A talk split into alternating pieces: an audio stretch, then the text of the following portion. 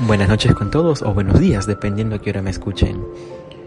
Soy Marco, esta es la hora del mago y espero que disfruten el programa. Bueno, les voy a comentar algo. ¿Sabían que buenos días en francés es bonjour? Lo que pasa es que hay personas que equivocamente piensan que no se puede aprender mucho en un podcast y creo que ya han aprendido algo. bueno, agradezco a las personas involucradas en este proyecto ya que somos el quinto mejor en Latinoamérica. Estamos dentro de los cinco mejores en el psicoanálisis.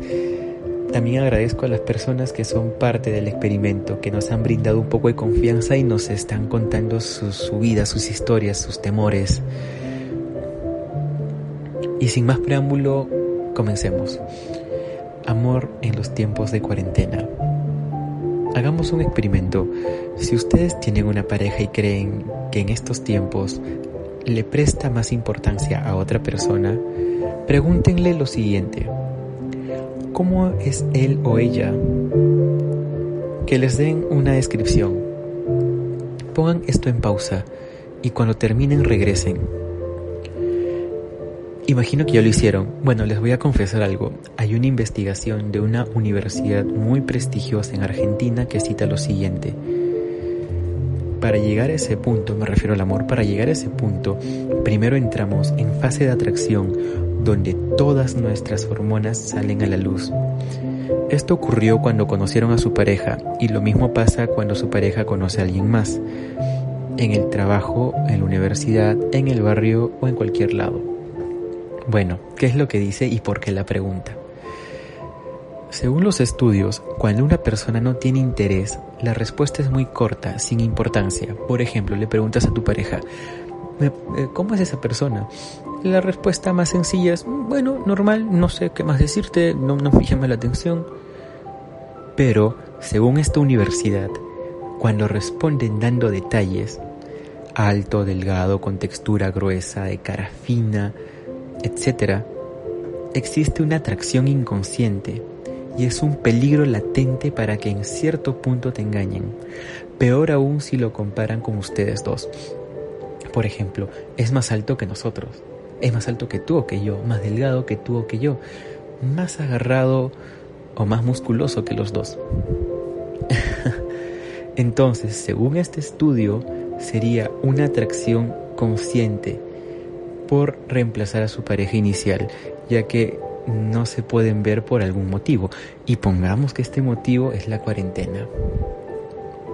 Vamos más allá, vamos al punto de el poco interés que se ve en el WhatsApp. Esta universidad también ha sacado el estudio que el interés es gradual. ¿Qué quiere decir? Cuando aparece esa atracción, esa nueva persona el interés se ve en desmedro completamente a lo que dice sentir. No estoy seguro, yo no comparto ciertas cosas de esto, ya que es muy apocalíptico, pero cita lo siguiente. Habla más con esa persona y encuentra más satisfacción con risas, historias, anécdotas que están pasando todo el tiempo que, están juntos, etcétera, que con su pareja inicial. Y eso ocurre porque no se, están, no se ven, ellos dos no, no se pueden ver. En cambio, con esta tercera persona sí es algo de todos los días.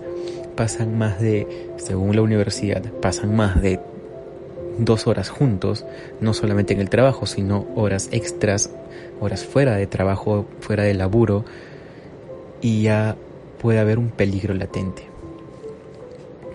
Porque va a tener con quien va a tener con, con quien pasar el rato, historias, risas, encuentra la satisfacción y las hormonas se segregan a luz del sol. ¿Ustedes han experimentado esto? ¿Le han hecho esa pregunta? La verdad yo no quisiera preguntar eso. si en algún momento lo hago espero que, que no me den una respuesta tan detallada. Pero bueno, vamos a ver, esto es lo que dice una universidad de Argentina. En algún momento lo, lo pondré a prueba. Y sin más preámbulos, nuevamente van a pensar de que este tipo es un aburrido, no, por nada del mundo. Sin más preámbulos, comencemos. Y les voy a presentar a dos grandes personas. Antes de seguir con la presentación y siguiendo con de engorroso y siguiendo con la explicación de la universidad de este estudio, obviamente, el interés se va a ver afectado por una tercera persona. Muy sencillo darse cuenta, dice, y lo leo tal cual. Las conversaciones, las historias, las risas, la satisfacción disminuye completamente. Ya no hay un ¿cómo estás? ¿Qué haces? Cuéntame de ti. Solamente un hola, ¿qué tal? Ah, ok. En línea, en línea, porque lo están llevando a los tiempos actuales. En línea, en línea, en línea, dos, tres, cuatro horas. ¿Qué haces? Entonces ese impulso ya no es de interés, ese impulso es porque el cerebro te está diciendo, oye, tienes un compromiso con esta persona, háblale, para que después no se esté quejando. Esto es muy apocalíptico, es un poco, un poco dañino creo, pero lo han hecho personas que yo conozco que han sacado muchos libros que son muy estudiosos de este tema y bueno, yo pienso que el amor no cambia, pero sí, sí cambia bastante la percepción que tenemos y la rapidez con la cual podemos reemplazar a alguien. Entonces, si llegamos a ese punto de reemplazo, simplemente ya no existe ese sentimiento. Y ahora sí, sin más preámbulos, comencemos.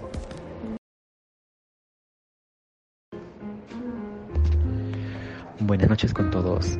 Me complace presentar a Leila y Vanessa. Son dos psicoanalistas y con ellas vamos a ingresar al mundo inhóspito e inexplorado todavía de las relaciones en tiempos de cuarentena. Hola, buenas noches, eh, espero que me escuchen bien. Yo soy Leila. Eh, bueno, gracias por la presentación Marcos. Eh, saludos a ustedes compañeros. y nada, residente y haciendo mi cuarentena en la ciudad de Buenos Aires. Tengan buenas noches todos y bueno, espero sus saludos. Buenas noches, mi nombre es Vanessa, soy de Lima y nada, un gusto conocerte Leila y buenas noches a los demás. Un placer poder hablar con ustedes y comencemos. Bueno, creo que esta pregunta se la han hecho filósofos, estudiantes, personas de cualquier rubro ya que no hay una tendencia específica ni una respuesta específica. ¿Qué es el amor? Desde un punto de vista de comunicación, o sea, según el diccionario, se trata del afecto o la tendencia a buscar algo o alguien que represente el bien verdadero. También puede ser imaginario para gozar con ello. Se puede manifestar como una atracción, la cual no es necesariamente sexual. Eso depende mucho de las tendencias y creencias de los individuos involucrados. Según Jacques Lacan, dice que amar es dar lo que no se tiene a quien no es. Descifrando un poco la frase del psicoanalista, quiere decir que para que exista el complemento de amor tiene que haber reciprocidad, respeto y comunicación. La reciprocidad porque nosotros tenemos que dar algo que no tenemos para llenar a la otra persona y esperamos que sea mutuo. Respeto para que ese amor que fue construido no se caiga. Y comunicación que es la base de todas las ciencias, ya que si no existe una comunicación no va a haber algo tan sencillo como la confianza. El amor tiene que ser recíproco. Tienes que dar amor para recibir amor. Esto se basa en, unas palabras que Bert Hellinghart dice. Eso de amar sin esperar nada a cambio es bonito en los cuentos de hadas, pero en la vida real un amor maduro exige un delicado equilibrio entre dar y recibir, porque todo aquello que no es mutuo resulta ser tóxico. Desde un lado de comunicación, yo pienso que la reciprocidad es la base del amor ya que si una persona da más que la otra persona, entonces no podría haber un amor pleno. Habría un rompimiento de comunicación y sobre todo no habría confianza, que es una de las bases o los pilares de una relación estable. Voy un poco más allá. Jacques Lacan también explica en uno de sus tópicos que el amor tiene que ser mutuo. Uno no puede andar por la vida dando a diestra, diestra y siniestra lo que siente a cuanta persona vea sin recibir nada a cambio, porque eso sería un auto, un suicidio, un suicidio moral, un suicidio ético, un suicidio de emociones. Partamos desde el lado de la comunicación. Generalmente, cuando yo quiero expresar algo, el receptor tiene la facultad de entender lo que yo digo o simplemente entender lo que él quiere. Para que la comunicación sea efectiva, el emisor tiene que detallar de tal manera sus ideas para que el receptor las pueda entender. Ah, pero el receptor también tiene la facultad de, si le da la gana, entender o no. Lo mismo pasa en una relación y tiene que ver mucho con la reciprocidad. Si uno da más comunicación que el otro, entonces ya no habría una comunicación efectiva. Y parte de una relación, y lo repito, es comunicación efectiva. También partamos por el lado del lenguaje no verbal. Según las actitudes que tengamos, por más que nuestras palabras digan cosas muy lindas, el movimiento de nuestros brazos, la gesticulación que tenemos, cómo miramos, dice mucho. Y eso ya te puede convertir, creo yo, en una persona tóxica, si es que lo haces muy seguido. No es que tampoco nos mantengamos neutros o simplemente estemos en un estado etéreo de, de no tener sentimientos ni reacciones ni nada de eso, no, por nada del mundo. Pero tampoco es hacerlo siempre Tampoco es cualquier cosa que te digan, ya vas a eh, hacer un escándalo tremendo en, vez de hablar. Son dos puntos que quiero que me saquen de la duda si te hacen tóxico o no. Bueno, eh, empezando con el apartado 1, eh, empiezo a hablar sobre el amor. ya como venía mencionando Marco, es básicamente algo infinitamente y a la vez indefinible. Eh, desde un punto de vista eh, de la medicina y relacionado al comportamiento humano que examina la psiquiatría, eh, bueno, mucho de esto, o sea, molecularmente se explica a través de lo que es los transmisores incluso que como la oxitocina, la dopamina, que incluso están presentes desde el momento del nacimiento, ¿no? Un primer vínculo que podemos eh, focalizar como es de amor, ¿no? Como tal, es el vínculo entre madre, madre e hijo. Y por eso digo, incluso es a un nivel fisiológico esta interacción a nivel de neurotransmisores empieza desde las, las contracciones cuando está a punto de dar a luz la mujer para liberar grandes cantidades de oxitocina que a la vez se traduce como prostaglandinas que ayudan a las contracciones, pero a la vez estas grandes cantidades de oxitocina hacen que la mujer tenga un arrebato, como un enamoramiento inmediato de ese ser, lo cual eh, en el comportamiento se traduce como en una, un vínculo necesario para la supervivencia del nuevo ser. Y bueno, y y a, o sea, y a grandes rasgos eso se entiende como ese, ese arrebato de amor que tiene la madre, ¿no? De cuidar al hijo y de darle amor incondicional a ese nuevo ser, a pesar de que no lo conoce, pero a la vez lo reconoce como parte de ella y lo, y lo cuida. Continuando con eso y continuando con, con, con, el, con estos temas que en realidad están relacionados del amor a la reciprocidad, eh, bueno, eh, Aquí viene, luego de esa formación, de, la formación de ese vínculo, en la validación del individuo hacia el otro, o sea, entre los individuos, ¿no? Que presentan este vínculo amoroso. Eh, y bueno, en la reciprocidad se, se busca en una relación, por así decirlo, sana, que, o sea, el amor sea correspondido, ¿no? Que ese que el individuo que es producto de mi afecto también me lo demuestre y, los dos individuos simbióticamente se sientan plenos en ese en ese en esa estimación. Eh, y aquí entra un punto importante que es la comunicación. Eh, retomando el ejemplo de la del madre de la madre y el hijo por ejemplo eh, justamente para tener una reciprocidad en esta relación esto se funda en lo que son las señales del amor y las señales del amor están, eh, o sea, básicamente son comunicación.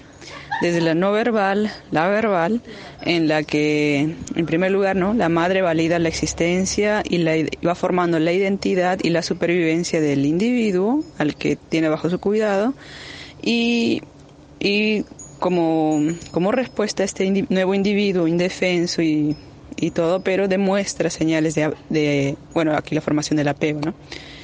y de estimación y de conexión con, con su cuidador, ¿no? Ahí desde el momento de, las miradas, la cercanía, si la madre lo carga o no lo carga, si le habla o no le habla, de la manera que, lo que le habla, si lo carga, si lo amamanta, todo esto va definiendo eh, y formando la, al nuevo ser, ¿no? En su, en, su conformación, en su identidad, y en la futura construcción de su, de su comportamiento y de su actitud, ¿no? Y bueno, o sea, todos estos aspectos se ven relacionados y entremezclados eh, y lo que podría dar como una síntesis es que el amor, el amor, o sea, tanto en sus bases biológicas como en las actitudinales, eh, busca la evolución y permite la vida y la supervivencia de cada uno de nosotros y lo ha hecho a, través de toda la historia, ¿no? Eh, y puede crear trastornos en su falta, o sea, es, es, es, es un abanico tan amplio hablar de, de las relaciones, de los vínculos, porque el vínculo que se forma, por ejemplo, en este primer gran amor entre la madre y el hijo, se repite en todos los vínculos futuros de la, del nuevo individuo, ¿no? Y a la vez la madre transmite el vínculo que tuvo con sus propios progenitores. Así que eh, esta calidad de amor o esta falta de amor o el tipo de apego que se forme con el nuevo individuo o con el bebé eh, define, define este individuo y permite o no la, el desarrollo pleno de, de la vida y la identidad de este. Y bueno, como, con, bueno, es todo esto relacionado a la teoría de la bueno, teoría básica en, en medicina, en, el apego, en lo que es eh, psiquiatría, psicología. Y bueno, como una pequeña conclusión personal de rasgos, yo digo que el amor nos da vida, nos da felicidad, nos ayuda a desarrollarnos tanto como personas y como especie y a la vez nos le, dentro del mundo caótico y lleno de posibilidades y a la vez la incertidumbre es algo que nos guía, muy profundamente eh, eh, a nosotros, ¿no? Bueno, viendo el apartado 1, mm, donde Marcos hace referencia sobre el amor y lo que comenta Leslie es cierto, ¿no? De algún otro modo el amor es tan básico, tan general, tan complejo y que abarca toda nuestra vida y que de algún otro modo influye en nuestra formación, porque está presente desde que nacemos hasta que nos vamos durante todo el proceso de nuestra vida.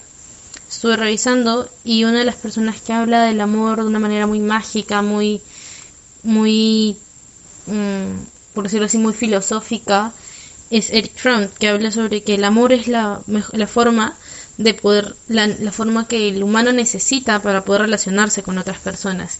Y es cierto, de algún otro modo, desde el punto que lo habla Leslie también, la madre al tener al hijo al momento que está dando a luz, genera mucho, mucho, mucho sufrimiento. Pero ese sufrimiento es curioso cómo después de todo ese sufrimiento llegas a sentir tanto amor por esa persona que ha salido de ti. Y es cierto, tenemos toda esta segregación de, de las hormonas, de la dopamina, la endorfina y todo. Pero ¿qué hace que de algún otro modo conectes esas emociones y, las, y, le llames amor, ¿no? Es cómo conectamos ese dolor físico, ese, esa eh, sensación que nosotros llamamos emoción con un concepto, con un constructo, de algún otro modo. Siempre he escuchado que dicen que las madres siempre van a amar a sus hijos. Es como un amor incondicional, pero el amor no solo existe de madre a hijo, mm, ni de hijo a madre, porque también es distinto, sino también existe el amor de pareja, el amor de entre amigos, el amor a lo que te gusta, el amor propio, ¿no? Algo que mencionaba Marco, eh, rememorando un poco lo que, nos, lo que él comentaba, y, nos, y menciona a un actor que en lo personal también es uno eh, que creo yo que explica de mejor forma el amor es Hellinger, que te habla sobre las tres principales las leyes para amar a alguien. Y una de ellas es la que menciona, que no existe amor si es que no hay un no hay este dar y recibir, este sentimiento de pertenencia, de, de saber de que estás con alguien y que esta persona está, que tú vas a darle amor y que esta persona te va a recibir amor. Vas a recibir de esta persona, que tú vas a dar atención y vas a recibir atención. Pero al mismo tiempo también menciona otros aspectos por ejemplo, el, la...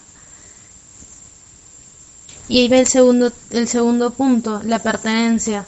Okay. Y ahí dentro de lo que es pertenencia se menciona mucho sobre el saber aceptar y valorar tu idea y la idea de la otra persona, que no por el hecho de, ah, yo tengo más títulos que otra persona, yo, que mi pareja, entonces yo conozco más y yo sé más, no.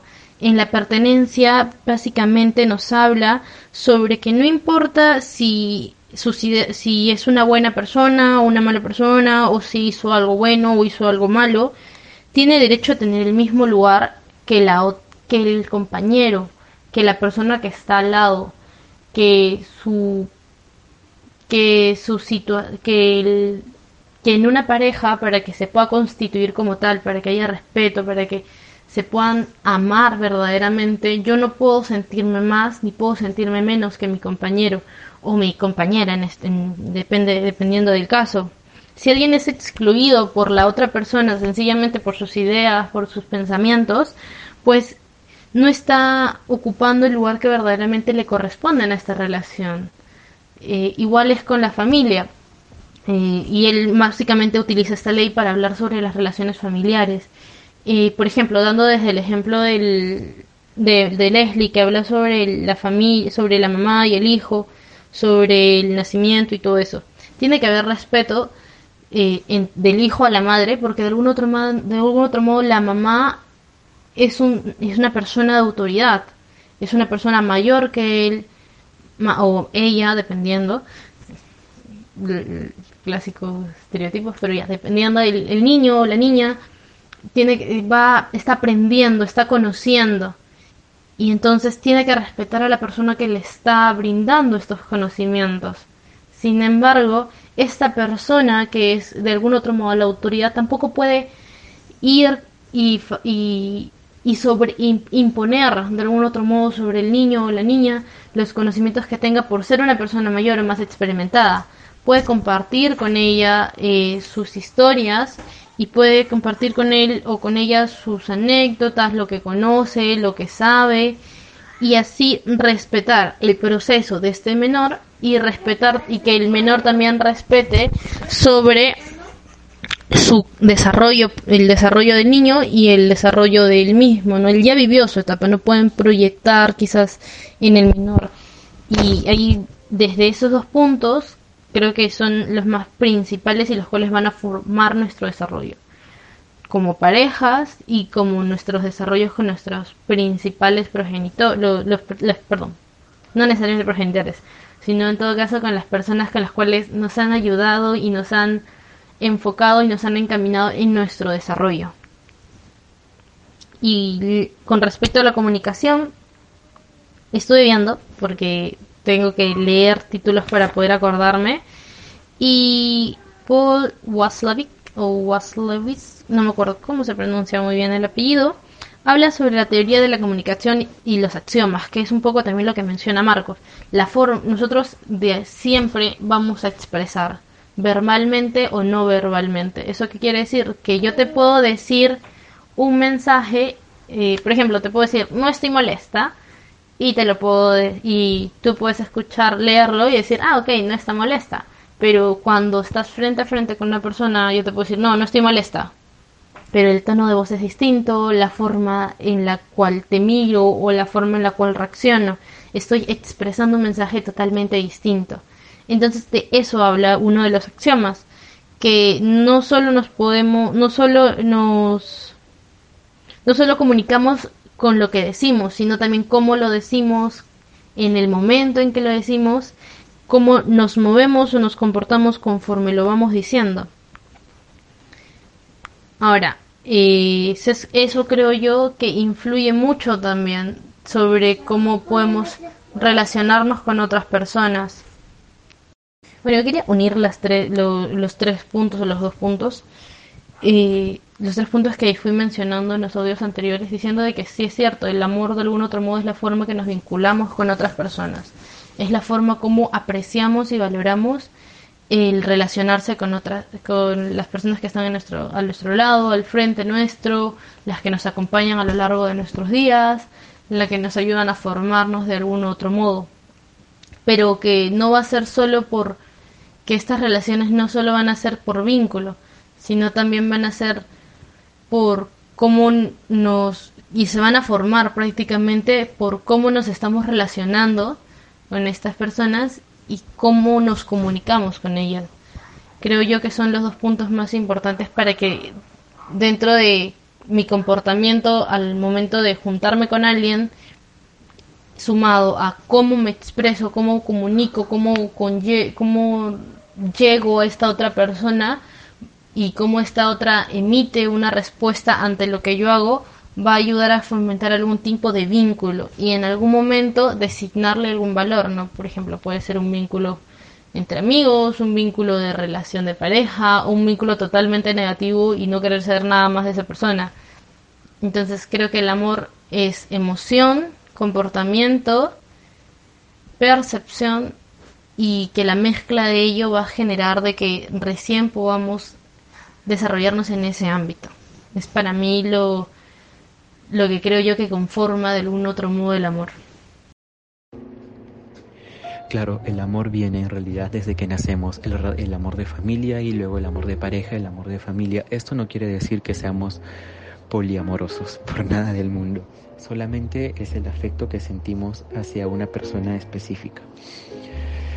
Hay un punto muy importante que quiero también poner ahora es cómo funciona la matemática del amor ya que no se puede calcular. He tenido que escuchar con frustración cada vez cuando me tenían que explicar este tema. Las emociones humanas, dice el cuento, y vamos a poner por cuento ya que tiempo después desmintieron completamente. Pero dice el cuento que las emociones humanas no están bien ordenadas, no son perfectamente distinguibles, ni tampoco algo que pueda ponerse fácilmente en un papel como una fórmula matemática son más bien algo, digámoslo de una manera muy parroquiana, de surfear. Tristísimo sería, creo yo, el escenario si con eso nos quedáramos y abandonáramos el intento por tener una función establecida y o matemática detrás del mundo. Creo yo que como las obras literarias, las ideas matemáticas nos ayudan a expandir nuestro círculo de empatía liberándonos de la tiranía de un único y parroquial punto de vista. Esto lo dice Daniel Tamer, el 2012, con esta frase. Los números considerados adecuadamente nos hacen mejores personas. Según el libro Las matemáticas del amor, publicado el 2015 por Hannah Fry, decía que en última instancia la matemática puede estudiar los patrones de la persona y predecir si estamos enamorados o nos vamos a enamorar de alguien. En 2017 hubo máquinas donde te mandaban más o menos el tipo perfecto de persona que te complementaba. Entonces, en Estados Unidos iban aproximadamente 200, 300 personas diarias a buscar su pareja, ya que en la vida real no podían encontrar, encontrarla como las personas ordinarias. Quiero tocar este tema de la matemática del amor que es muy amplio para entrar al siguiente punto, de qué es lo normal y qué no. Entonces, ¿qué es lo normal y qué es la anormalidad? Bueno, literalmente lo normal es algo que tiene un patrón y la normalidad es algo que no tiene un patrón. Pienso yo que lo normal no existe, no hay ninguna ley establecida más allá del diccionario, pero no hay ninguna ley establecida en el mundo, en el universo que te pueda decir que algo es normal. Voy a relacionarlo con el aspecto social en el que vivimos y las costumbres que tenemos, pero no todos tenemos esas costumbres. Por ejemplo, conoces a alguien, ustedes conocen a alguien, y esa persona, o ese sujeto, llamémosle sujeto en ámbitos de investigación, se le dice así, ese sujeto está acostumbrado a tener siempre una relación tóxica, que su pareja no estudie, que, que, que, tomen todos los días, peleen, etc. Eso es lo normal para él. Pero las conoce y encuentran a dos señoritas tranquilas, estudiosas, que no pelean, que es más, van, así, van siempre a puntos científicos para dar su punto de vista y escuchan lo que la otra persona dice. Entonces, para ustedes no va a ser normal conocer a alguien así porque no es el círculo en el cual ustedes se han desarrollado y tampoco para él va a ser algo normal conocer a alguien así. Desde un punto de vista médico, psicológico, ¿qué es lo que ustedes dirían de la normalidad? ¿Y qué tiene que ver esa normalidad con una relación?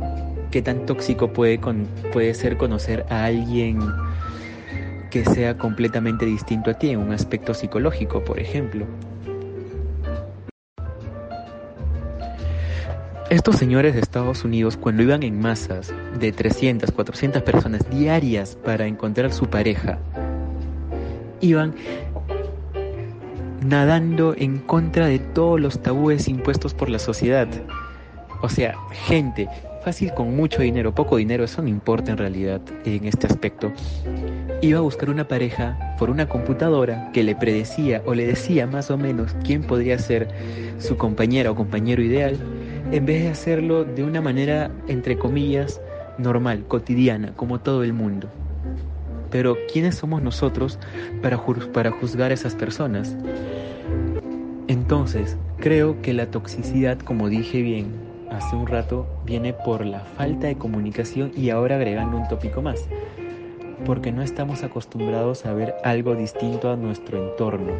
Dicen generalmente, frase que yo no comparto, frase con la cual yo discrepo totalmente,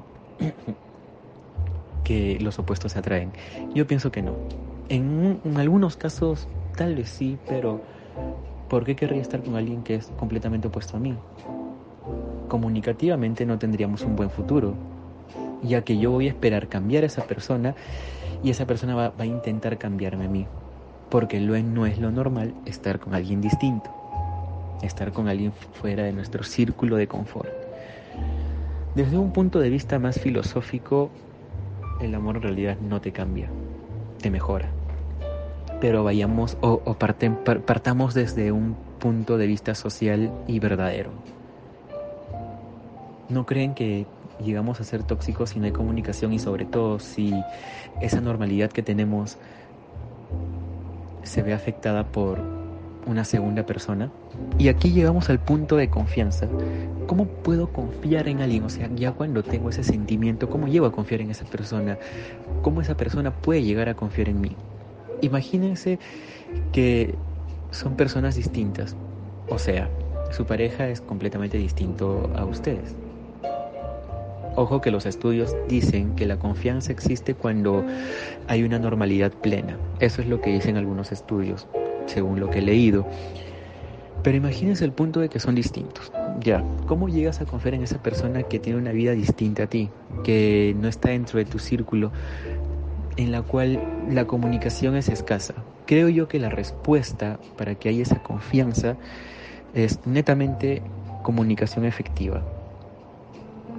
O sea, quiero saber sus puntos de vista como, como doctores, como estudiosos de medicina sobre esto, en qué relación puedo poner la confianza, cuánto debo confiar, si la confianza excesiva es dañina, qué debo hacer para que, me, para que confíen en mí, qué debe hacer la otra persona para yo confiar, qué debo hacer para, para confiar en alguien sin que, sin que esa persona me dé algo a cambio. Yo me cierro y pienso por ahora que el punto es la comunicación. Si no hay comunicación, entonces, por más de que sean normales, entre comillas, no, va a existir confianza. Va a llegar a ser una relación tóxica y no va a ser una relación normal, sino, entre comillas, anormal. En este caso, normal se refiere a una relación estable y anormal, pues una relación que se termina muy rápido.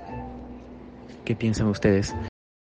Como, bueno, como comúnmente escuchaba, o bueno, un, a un psicólogo al que sigo, que se llama Calvo, Calvo Flavio, que decía llega al punto en el que una relación es tóxica cuando eh, siente, te sientes mal la mayoría del tiempo que pasas con la pareja, más, eh, más mucho más que los momentos en los que te llevas bien o lo percibes bien, o es más lo negativo que, que más negativo lo que percibes que positivo.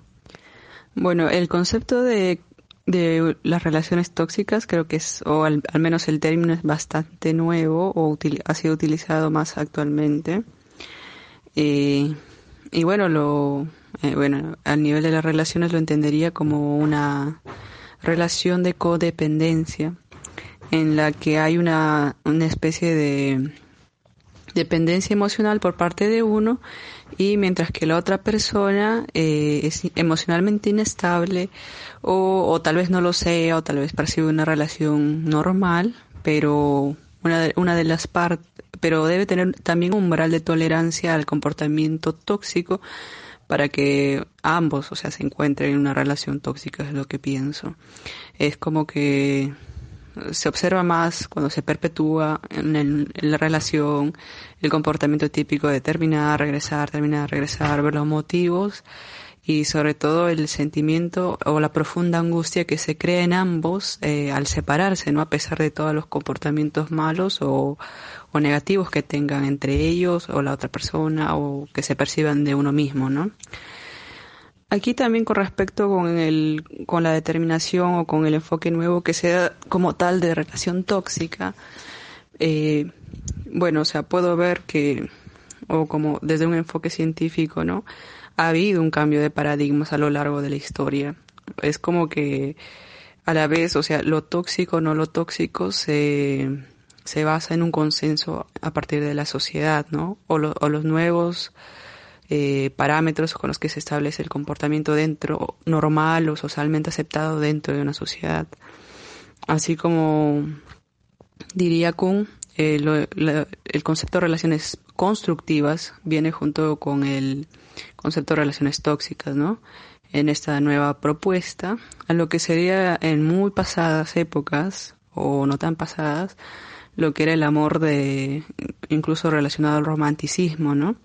Que muy citadamente en muchas obras eh, las típicas frases de no puedo vivir sin ti, te necesito, eh, mi vida no tiene sentido sin ti o todo es soledad, tristeza cuando tú no estás, que desde un punto de vista como que más actual eh, ahora no es tan validado y, y se da como se le relaciona muy claramente con comportamientos o sesgos de dependencia emocional.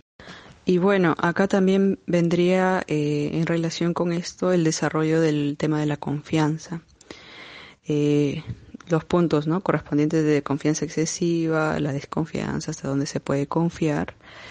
Eh, y ciertamente en conexión con que la, confianza es necesaria para el desarrollo de una relación, o al menos una relación sana, ¿no? una en base de una confianza sana.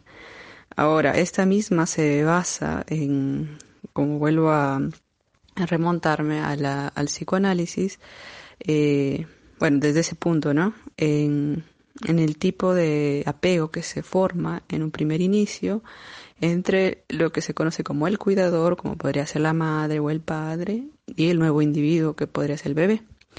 Eh, como les dije, tanto la comunicación, el contacto, los cuidados hacen que eh, la presencia misma también del, del cuidador hacen que se desarrolle la confianza del, del nuevo individuo. Para establecer, eh, bueno, esto se ve, por ejemplo, ¿no? Con, con el típico ejemplo que citamos de que cuando el niño empieza a jugar, el cuidador está presente, el niño da pasos, siempre mira atrás al cuidador, eh, y el cuidador le da señales positivas o negativas para realizar o no acciones con, el que el niño o el nuevo individuo va descubriendo sus posibilidades y el nuevo y su nuevo mundo, ¿no? Entonces, de acuerdo a esto, a la calidad de cuidados que tenga el, el cuidador o, tipo de cuidados que éste tenga o el tipo de señalizaciones que dé, que pueden ser muy exacerbadas o muy escasas, eh, va a determinar un umbral de angustia del niño ante, ante amenazas o ante nuevas situaciones que puedan, puedan estresarlo, ¿no? Y ahí tenemos como en los diferentes niveles y denominaciones para el apego, lo que sería este individuos para la angustia, que sobre regulan la angustia, o sea, ante estímulos que podrían ser eh, peligrosos para su supervivencia, no reaccionan.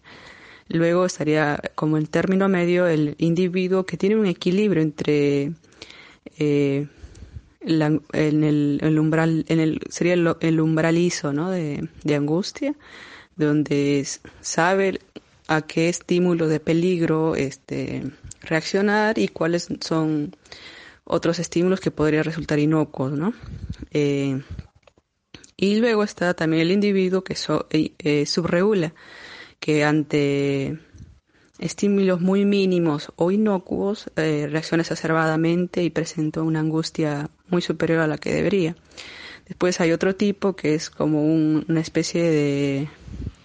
Y bueno, es un, aparte también un tipo de apego muy problemático para el futuro adulto, que sería como que eh, paradójico, en el que el individuo lamentablemente sufre maltrato y del cuidador a la vez que ama y a la vez que teme, o sea, sufre los, los impulsos eh, dañinos de parte de él, entonces, o sea, es como que un individuo que crece con plena desconfianza, como que siempre tiene que evaluar todo a su alrededor y, tratar de evaluar a la vez a su cuidador, ¿no? Entonces, de acuerdo a estos tipos de apego, se va desarrollando lo que es eh, características y el componente, es un componente muy, muy central en lo que es el desarrollo de la confianza futuro. Ahora, el término confianza excesiva eh, podría bien, o sea, muy sistemáticamente estar relacionado a este tipo de apego, ¿no? A un, tipo de, apego que sobre regula los estímulos de angustia. Es como se, se ejemplifica al típico niño o chico que cualquier persona lo carga, se queda tranquilo con cualquiera, que lo cuida y no presenta eh, angustia cuando se aleja del cuidador o cuando su entorno cambia, ¿no? Lo cual sería normal.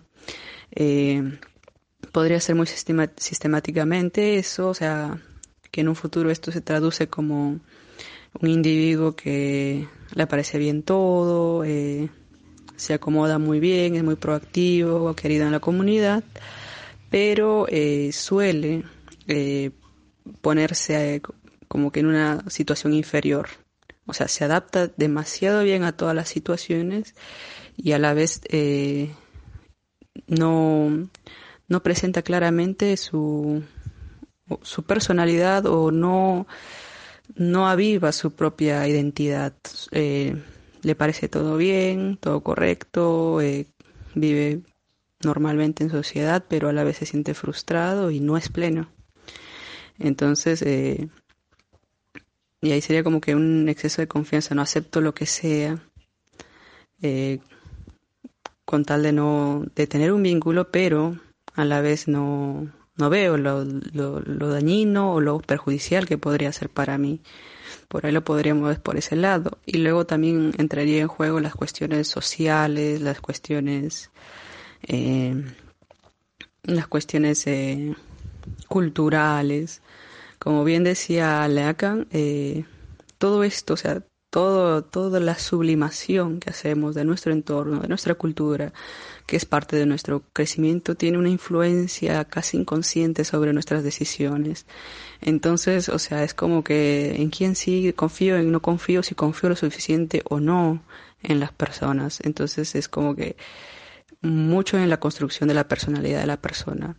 Y, y nada, de un punto arbitrario de dónde definir cuán cuánto puedes confiar en otros o no, teniendo en cuenta también que cada sociedad es distinta y los peligros son distintos.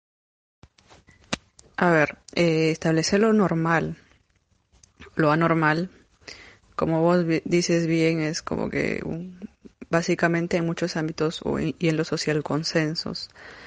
Y bueno, dentro de justamente el estudio del comportamiento de las personas y su salud en todos los aspectos, se consideran patrones que si bien son este, intervalos entre, entre comportamientos, entre medidas, justamente se clasifican en conductas normales, como se dice, o saludables. Aquí ya es muy importante eh, incorporar el concepto de salud comportamientos limítrofes y comportamientos anormales que ya se clasifican en distintos trastornos del, de la personalidad o trastornos de la salud mental. Ahora, eh, ¿por qué establecemos un, un parámetro, eh, estos patrones de comportamiento que son favorables o no, o son eh, aprobados socialmente o por la salud o no?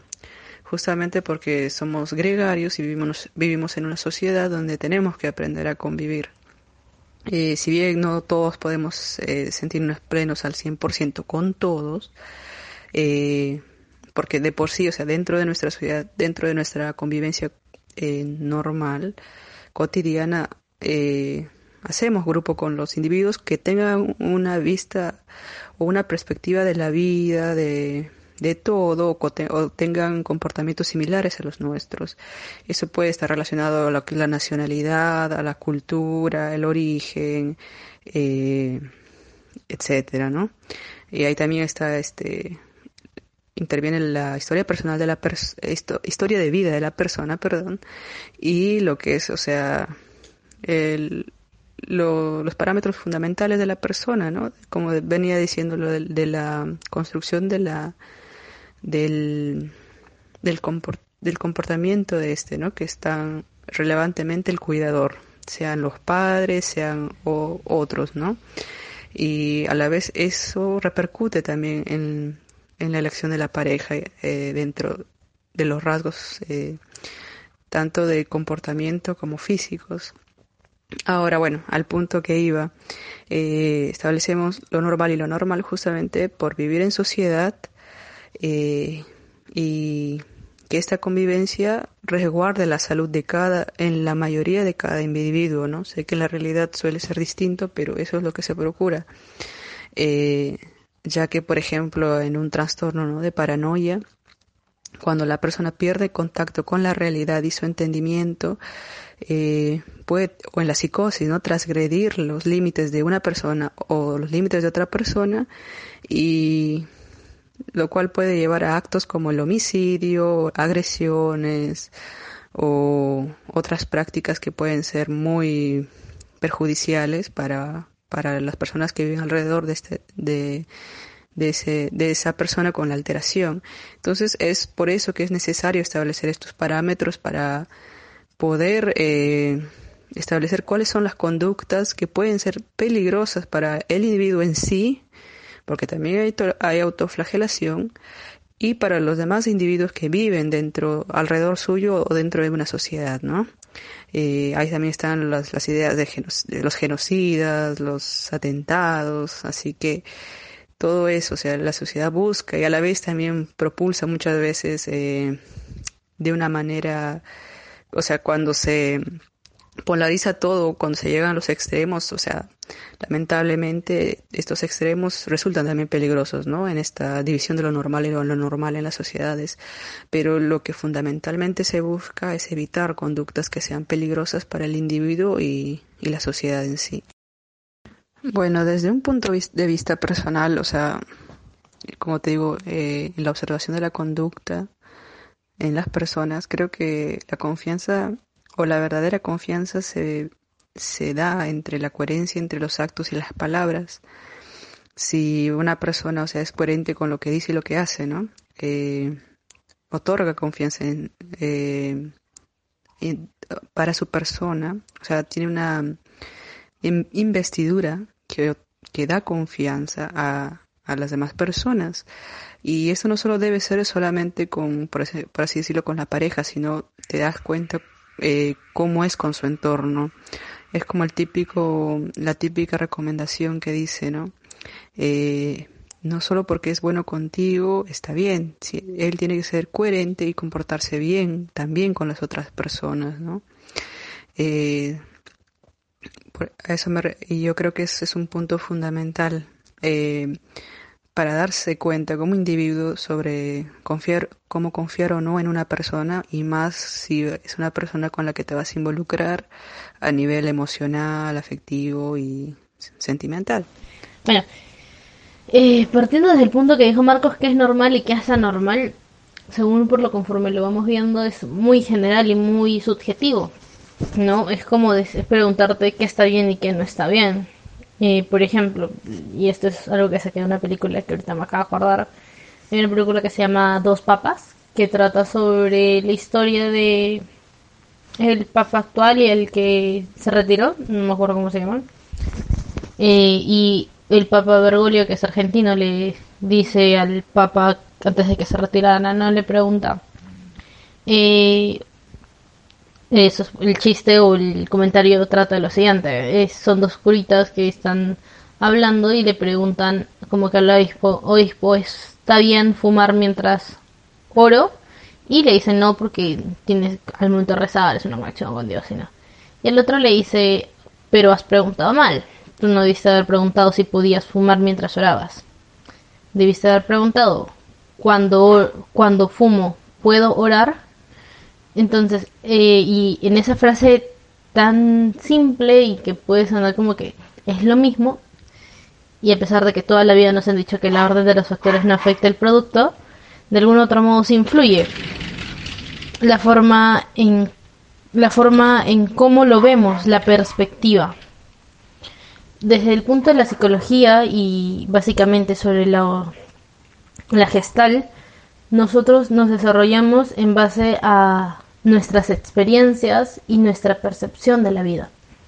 Entonces, según como yo me he ido creciendo, según lo que yo veo en mi vida diaria, es lo normal para mí y por ello para ti puede ser distinto. Por ejemplo, eh, hay niños que pasan el, de las 24 horas del día, 7 horas al día están en el teléfono. Para esos niños es normal el, uso del televisor, del, del, perdón, el uso de aplicativos, que sepan manejar, probablemente grabar, sepan grabar videos, manejen aplicaciones, manejen, eh, no sé, el hecho de, de poder desarrollar algunas otras habilidades, ¿no? Pero también hay familias en las cuales eso creen que en su realidad no es tanto de la tecnología. Entonces sus hijos al mismo tiempo no desarrollan o no utilizan tanto la tecnología. Entonces es normal que a esos niños se les dificulte probablemente el prender una computadora, el poder eh, utilizar un teléfono, porque según la realidad en la que ha vivido es distinta a la del niño, al del primer niño. Pero quizás también va a ser distinto. Entonces, como este niño no tenía computadora o no tenía un celular con el cual jugaba frecuentemente en su infancia, Tuvo la oportunidad de jugar con bloques, de jugar con plastilina, con pinturas, con trazos. y se le da más fácil el poder crear y manejar estos instrumentos. A diferencia del primer niño, el cual que, quizás está tan acostumbrado a realizar las actividades tal cual como se ejecutan en el, en el aplicativo, en el juego, que el crear algo distinto se le complica más. Entonces, está mal lo que de que el niño que utilizaba más la computadora tenga dificultad para otras para las actividades manuales, pero no para las tecnológicas. O está bien de que el niño que tiene actividades manuales tenga dificultades tecnológicas. Es muy subjetivo y va a ser muy relativo a la perspectiva y al desarrollo de la persona. Con respecto al tema, el siguiente punto, estoy muy de acuerdo con Leslie el momento que habla sobre la confianza. La confianza se va a ir dando, la confianza va a depender de cada persona, de cómo ha ido creciendo, de como parte de su desarrollo, creo yo el hecho de cómo se va desarrollando la persona, cómo va creciendo, los estímulos y, los estímulos que ha ido percibiendo durante toda su vida va a formar cómo va a reaccionar ante ciertas situaciones. Sin embargo, también quizás llego ahí a un punto en desacuerdo, no en desacuerdo, pero creo que yo lo, yo lo llamaría de otra forma. El hecho de si en mi familia o en mi vida eh, quizás no recibí los mismos eh, los estímulos tan, eh, mejor dicho, no recibí muchos estímulos ante ciertas actitudes y por lo cual soy más, eh, como, lo dice Leslie, acepto más las cosas, estoy como que muy de acuerdo a lo demás, pero quizás no, no, no doy mi iniciativa. En lo que estaríamos hablando sobre confianza, creo yo que no sé, que hay una línea muy, muy delgada y muy frágil de romper, que es entre confiar y desinterés. Porque cuando algo te interesa o algo te gusta, de algún otro modo estás pendiente de eso. Eso no quiere decir que lo tengas todo el tiempo pegado porque de algún otro modo lo vas a poder sofocar. Pero sí es como que, por ejemplo, eh, a mí me gusta mucho, no sé, pongamos una colonia. Una colonia que tengo, eh, imaginemos, una colonia que es súper cara y todo esto. Si la uso todo el tiempo, obviamente se va a gastar y se va a acabar rapidísimo. Voy a tener que comprar otra o conseguirme otra, ¿verdad? O buscar la manera de poder reemplazar esta.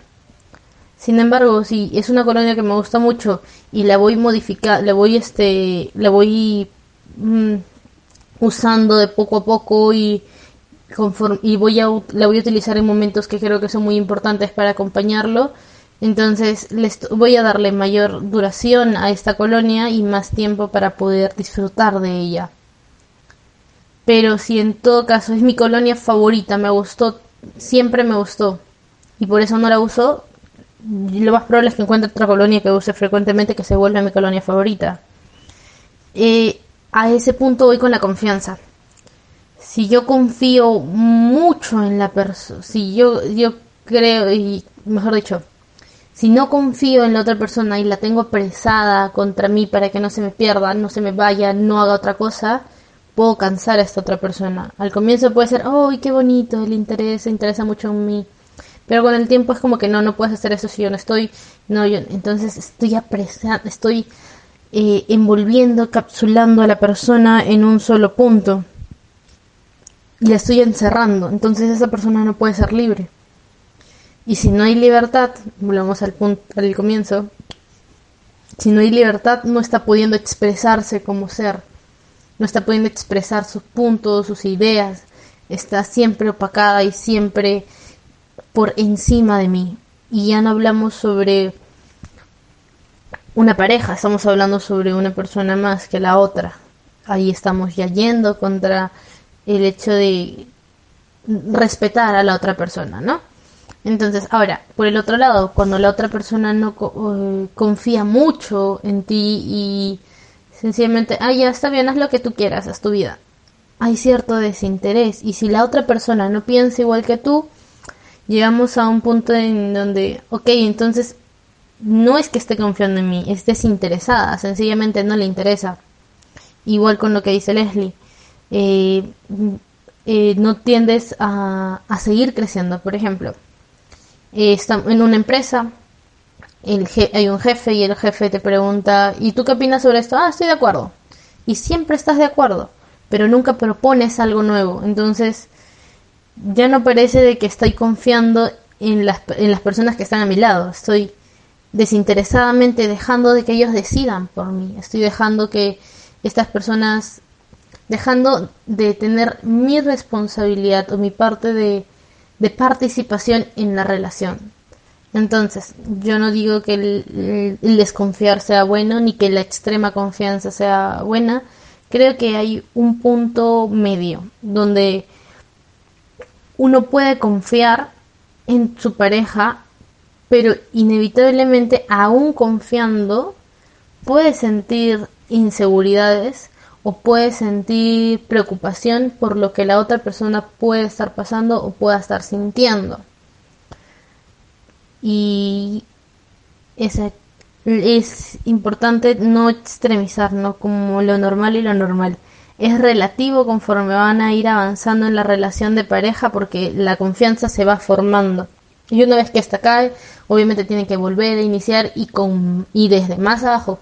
Pero la, la, confianza se va a ir ganando y tiene y obviamente al comienzo pueden haber este, dudas o consultas o diferencias, pero conforme van a ir avanzando va a ir creciendo porque vas conociendo a la otra persona. Tú no puedes confiar en un tigre o mejor dicho, tú no puedes confiar en un animal que no conoces, porque puede ser un corderito o como puede ser un tigre. Entonces tú tienes que conocer a la otra persona para recién empezar a formar la confianza. Y tampoco significa que, ah, sabes que no conozco, entonces yo tengo que estar detrás de ti todo el tiempo. No, tampoco. Se trata de ir eh, el mismo principio que hablábamos al comienzo, el dar y recibir, ¿no? El que yo te doy un poco de mi confianza y tú también confías en mí y vamos conociendo qué es, qué, qué es cómo es cada persona. Y ahí empezamos al otro punto. También, al igual que Marcos, discrepo en el hecho de pensar de que las personas eh, por los opuestos se atraen. En la química funciona, pero en persona no, porque por lo menos yo creo que no. Porque si la otra persona es tan distinta a mí, no hay momentos en los cuales vas a poder compartir o en los cuales vas a poder eh, conectar con esa otra persona.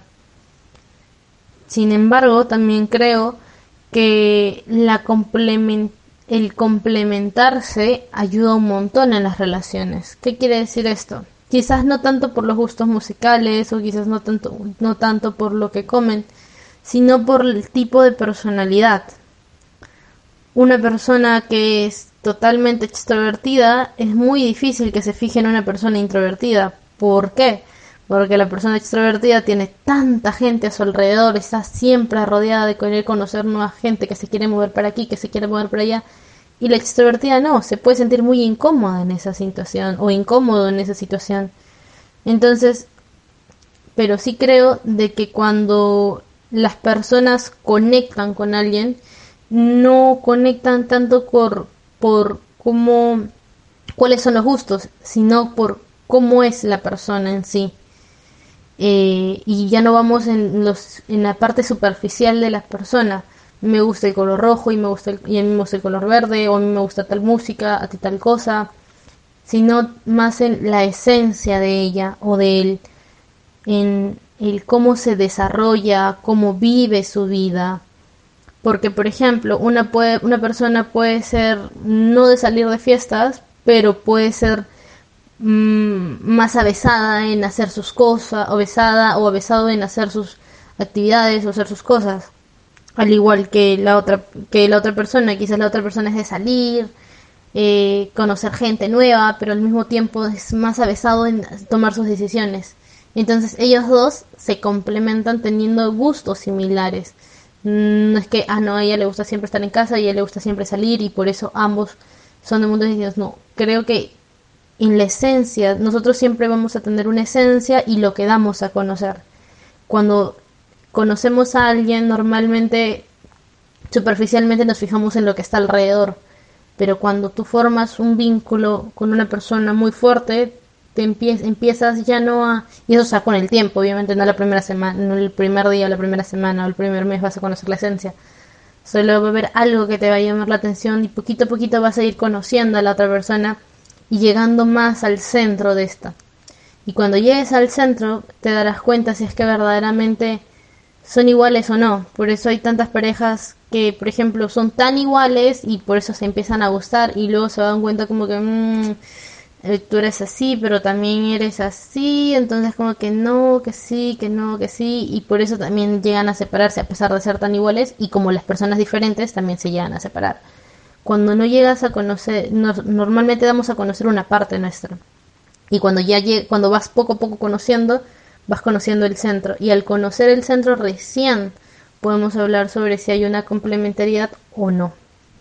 Ya bueno, he mencionado que hay dos puntos que los cuales pueden parecer, bueno, yo los considero como que un poco distintos, pero al mismo tiempo complementarios, porque porque hay una frase que siempre nos dicen de que depende que hay un inconsciente y que nosotros tenemos eh, lo ético y lo moral dentro de nosotros. Sin embargo, también hay una parte central en la cual se encarga de decidir qué es lo que quiere hacer, lo ético o lo, o lo que nosotros llamamos inmoral en teoría, lo que en dibujos animados y para los niños le dicen el angelito y el diablo. Depende de ti y tú vas a decidir porque tú eres un centro en el cual tienes estas dos opciones, estas dos ideas y vas a decidir y vas a tomar una decisión sobre tus actos. Entonces, no te puedes eh, sencillamente limpiar las manos diciendo, ah, no, es que en ese momento no lo pensé. Tú decides qué es lo, la decisión que quieres tomar y cómo lo quieres ejecutar, porque hay diferentes formas de ejecutarlo. Ahora, y el otro punto es algo que lo aprendí en, en la sistémica y en lo que es el constru... Ay, se me olvidó. Siempre se me confunde de nombre. la sistémica en general, el cual es el, la vida es un, la vida es y parece la canción de Bad Bunny, pero no. Eh, es cíclica. Nosotros, todo es un constante, no es que yo soy una víctima y tú eres el victimario. Yo fui, yo tengo, tú eres el culpable de lo que me pasó y por eso yo soy así. No. Yo tuve una reacción a lo que tú hiciste y tú hiciste eso porque reaccionaste de alguna manera a lo que yo hice. Es un ciclo. Es una es un círculo por cíclico círculo para que, porque las personas estamos en constante reacción a una acción y accionamos en forma de reacción. O sea, suena confuso, pero creo que sí se me entiende. A hizo tal acción, por lo que B reaccionó. Entonces B empieza a enviar una respuesta y a la cual A va a reaccionar. Entonces se vuelve una cadena. Eso es verdad. Toda reacción es producto de una acción. Concuerdo con eso y también quiero agregar que la confianza, que acá estamos tocando ese punto, creo que es negociable y dentro de una relación hay cosas no negociables. Pero ¿por qué digo negociable y no negociable? Zig Ziglar dice, si las personas, si a las personas les gustas, te escucharán, pero si confían en ti, harán negocios contigo es una frase muy interesante. Lo mismo pasa, en el amor. Si confías en alguien, los negocios que van a hacer mutuamente, no negocios monetarios, me refiero a negocios de una forma literaria, negocios, proyectos, etcétera, van a, van a ser geniales, van a ser grandes, porque hay esa confianza. Pero si no, es por alguna razón. La confianza se quiebra en el momento en el que una persona falta el respeto. Te respeto de cualquier forma.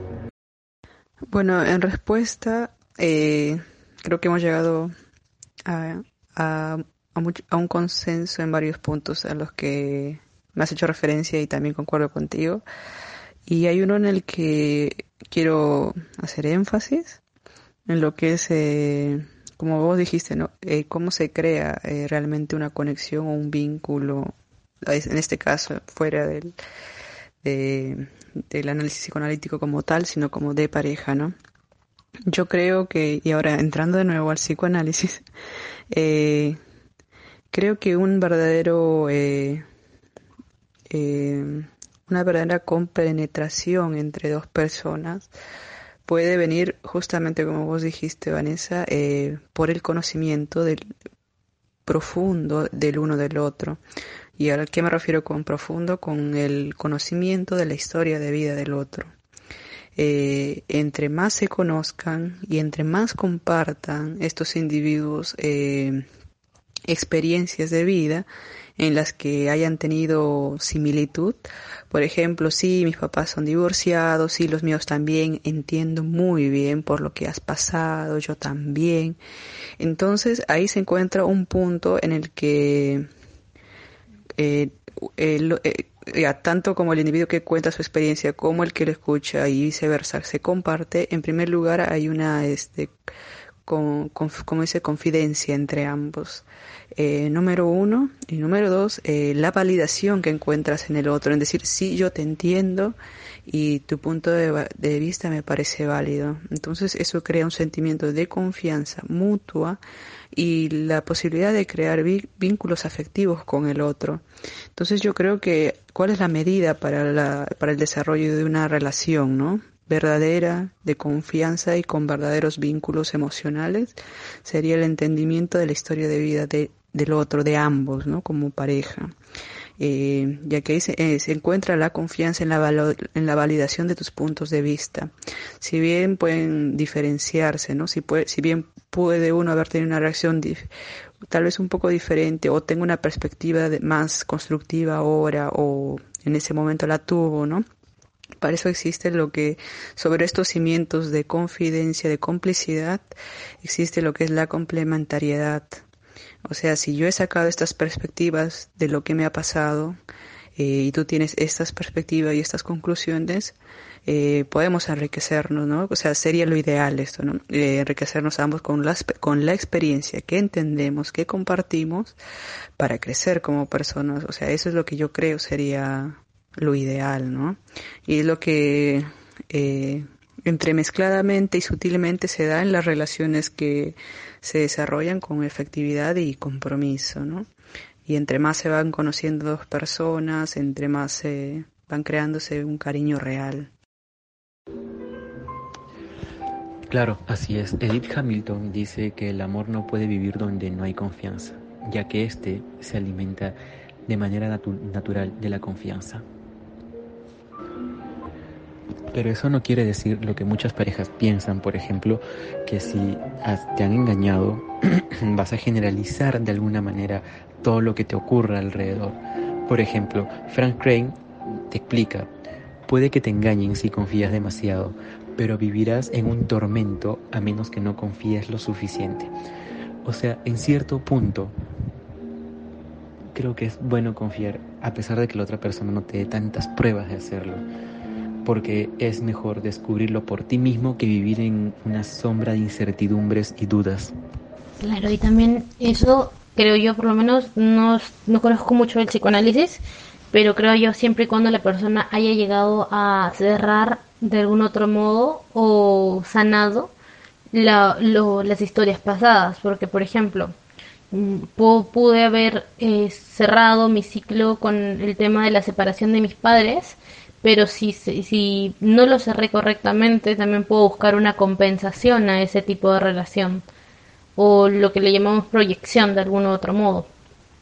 Por eso creo que es eh, la base de la relación, como al final lo dices, es, es la comprensión de ambos siempre y cuando ambos hayan llegado a algún otro modo a tener una un crecimiento o un desarrollo estable sin embargo, y ahí creo yo que se van lanzando un poco más o se va tirando más por una relación tóxica cuando tu proyección es la descubrir una necesidad que en algún momento tuviste y no no y no la terminaste de cerrar por decirlo así o no no la llegaste a, culminar o no, eh, no no me acuerdo ahorita se me ha ido el nombre psico, psicoanalista que le ponen pero cuando no llegas a, a cerrar un ciclo o a cerrar esta, esta necesidad que tienes, o no le llegas a dar un, un adecuado cierre, lo, lo buscas y lo tratas de compensar en otros aspectos.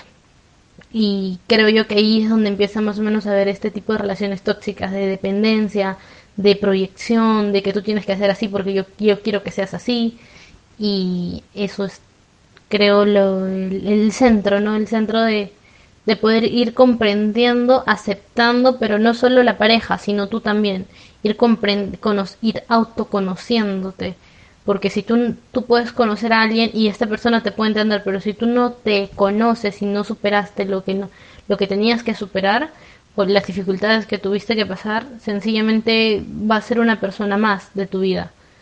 Porque no estás terminando de conocerte y no por, y por eso mismo no puedes llegar, no, las otras personas no te pueden llegar a conocer al 100% y no llegan a encontrar ese vínculo, esa situación, eh, ese estado que mencionaba anteriormente. Bueno, sobre ese punto de las carencias y todo, eh, si bien, o sea, yo hablaba en general eh, sobre la complicidad que puede haber en una pareja, ¿no? si es sana o no, sí, entraría ahí a disposición lo que vos explicas. Ahora, como dice Lacan, eh, se puede amar a alguien no solo por aquello que tiene, sino literalmente por aquello que le hace falta o carece, ¿no? Eh, literal así lo dijo. Eh, y bueno, es muchas veces incluso esos rasgos defectuosos o, el tipo de mecanismo de defensa, porque esa es la transferencia, la proyección, todos esos en el campo, ¿no? En los que nosotros pero bueno, esto hace una fijación que no es sana hacia la otra persona y crea, claro, por supuesto, eh, relaciones que no son, este, que podrían tornarse tóxicas, ¿no? O no son eh, plenas para ambos individuos, la mayoría de veces para ambos individuos. Pero bueno, y hablando del tema de cerrar ciclos, eh, tendría que ver con, así ya como textualizando en, en psicología, ¿no? El tema de los duelos. Eh, ahí también ya entra a ver, ¿no? Cómo cada persona procesa las cosas, cuáles son sus, sus mecanismos, cuáles son sus ideas, eh, ¿no? Eh, procesar sería cerrar ciclos, un duelo, ¿no? Y eso que no puedes superar, que vas buscando en otras personas, lo cual todo esto es en un contexto que no es, o sea, sano, porque ya vendríamos a hablar sobre un duelo patológico, ¿no? Aquello que no puedes dejar, aquello que te causa heridas y sigue afectando tu, te sigue produciendo angustia incluso después de dos o tres años, ¿no? Entonces ahí es ya definir por qué se da este, este duelo patológico. Una de las causas, por ejemplo, es la las, o sea, las, las relaciones de dependencia emocional, a lo que también comenté anteriormente para, para el tema de las relaciones tóxicas, ¿no? Entonces ahí es todo un contexto de ver eh, cuáles son los tipos de... Y ahí es como que involucrarse más, más que en el ámbito de la relación, en, en la psique misma de cada individuo. Y ahí es como que un evento mucho más pleiotrópico, porque cada quien, cada persona tiene rasgos de acuerdo a su historia de vida que puede analizarse y que cierta y que en cierto modo tienen una influencia a la hora de comportarse en una relación y, a la y en primer lugar de escoger una pareja. Así que y bueno, igual mucho hay mucho por, por debatir en, en este ámbito de relaciones tóxicas. Por eso digo, o sea, hay comportamientos que o sea, dentro de lo normal, con nuestras diferentes características, con las diferencias, marcas que hemos tenido en nuestro crecimiento, que están dentro de una relación sana, ¿no? Constructiva. Otras que son limítrofes y otras que sí podríamos considerar tóxicas. Claro, por eso mencionaba el hecho de poder, por ejemplo, que durante este desarrollo de conocer y conocer a otras personas y conforme vas conociendo el centro de esta, también vas desarrollando un proceso de autoconocimiento y saber cómo eres, porque muchas veces hay gente que, que no se conoce al 100% y que no acepta al 100%, pero durante este proceso de acompañamiento, de guía, donde van formándose estas relaciones, eh, van por un buen proceso si es que vas aceptando a la otra persona y te vas autoaceptando, vas reconociendo cómo eres, lo que eres y aceptándolo como bien no como algo negativo o algo positivo. ahí, me refería al hecho de que cuando no lo haces y te quedas siempre en ese no aceptar, en ese retroceso, es donde empiezan a haber este tipo de relaciones tóxicas. Más que por, las historias van a estar siempre, pero conforme vamos a ir avanzando, podemos ir aprendiendo de ellas y reconociéndolas y aceptándolas como nuestras, aceptándolo como nuestras características, creo yo. Bueno, hablando de carencias quiere decir qué es la bondad y qué es la maldad, hablando en términos un poco más eh, sencillos para las personas que escuchen este audio. Entonces, según el punto de comunicación o análisis crítico de una persona con respecto a su comportamiento verbal y no verbal, esos conceptos de bondad y maldad son constructos subjetivos. ¿Qué quiere decir? Que pueden ser utilizados de manera diferente por distintas personas. Las cosas son, las cosas ya están hechas, las cosas ya están y luego las interpretamos en función, en función de si son beneficiosas o perjudiciales para nosotros, ya que no hay nada bueno o malo establecido en el mundo. El pensamiento es quien lo hace así, y son las acciones que representan a ese pensamiento. Aquí hay un engaño fatal, algo muy ruin, algo que rompe todo el esquema literario, rompe todo el romanticismo que podría haber en una relación. El hecho de que el hecho de que alguien te quiera conocer y tú le muestres una faceta que no es verdaderamente la tuya por alguna razón, alguna razón de conveniencia que suele pasar un ejemplo muy simple es cuando dos personas interactúan, se conocen en muy corto tiempo y entablan una relación. No se conocen del todo, pero para llegar a cierto punto de tal vez de beneficencia mutua, digámoslo así, muestran caras que no son, muestran un lado que verdaderamente no es de ellos allí es cuando uno tiene un prototipo de, relación y la otra persona tiene otro, otro prototipo de relación y cuando se van conociendo de a poco se dan cuenta que no era como lo habían imaginado, ya que, ya que el amor es idealista. Entonces el amor es idealista en este tipo de personas que tienen relaciones precoces, ya que el idealista está pensando constantemente cómo podría ser su relación perfecta sin siquiera conocer exactamente a dicha persona, y valga la redundancia. Entonces va a tener la necesidad de tenerla, poseerla y estar a su lado en cada momento. ¿Qué es lo que pasa cuando te das cuenta que idealizaste mucho a esa persona y no llega a las expectativas que tú has tenido todo ese tiempo. Viene la decepción, la desconfianza, encerrarse, ensimismarse, perder comunicación con tus amigos que, que, de, algún, no, de alguna forma te prevén de eso, ya que el idealismo es ciego. Bueno, veamos que los seres humanos tienen tres tipos de amor. El primero es el amor idealista, el segundo el amor por necesidad y el tercer tipo el amor inesperado. El primer tipo de enamoramiento está definido por una carga excesiva de sueños inoculados por Disney, así como lo oyen, una inconsciencia ajena a tortazos venideros y una ingenuidad propia de quienes no tienen más referencias emocionales. Generalmente el amor idealista viene de un producto externo, llámese un libro, la televisión, cines, teatros, etc.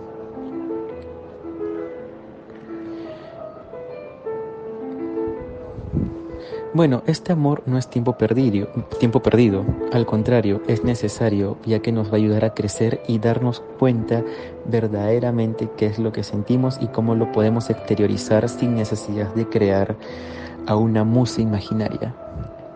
Luego viene el segundo tipo, el que ya les mencioné, el amor por necesidad, caracterizado por la duda de la soledad o el sentimiento de abandono. Esta es una fase, creo yo, de montaña rusa. Es una atracción que montamos con frecuencia y luego la dejamos, ya que los seres humanos vivimos entre la necesidad de estar solos o rescatar y potenciar nuestra individualidad además de la necesidad de sentirnos acogidos por alguien que cure nuestras heridas. Juntemos los dos tipos. El amor idealista, cuando te das cuenta que tu pareja no es como verdaderamente la habías planeado, llegas a estar solo y encuentras a alguien que por caridad o por aprecio te da la mano. Te vas a enamorar y te vas a dar cuenta de que existe de una manera implícita el amor por necesidad. Luego está el tercer tipo, el amor inesperado.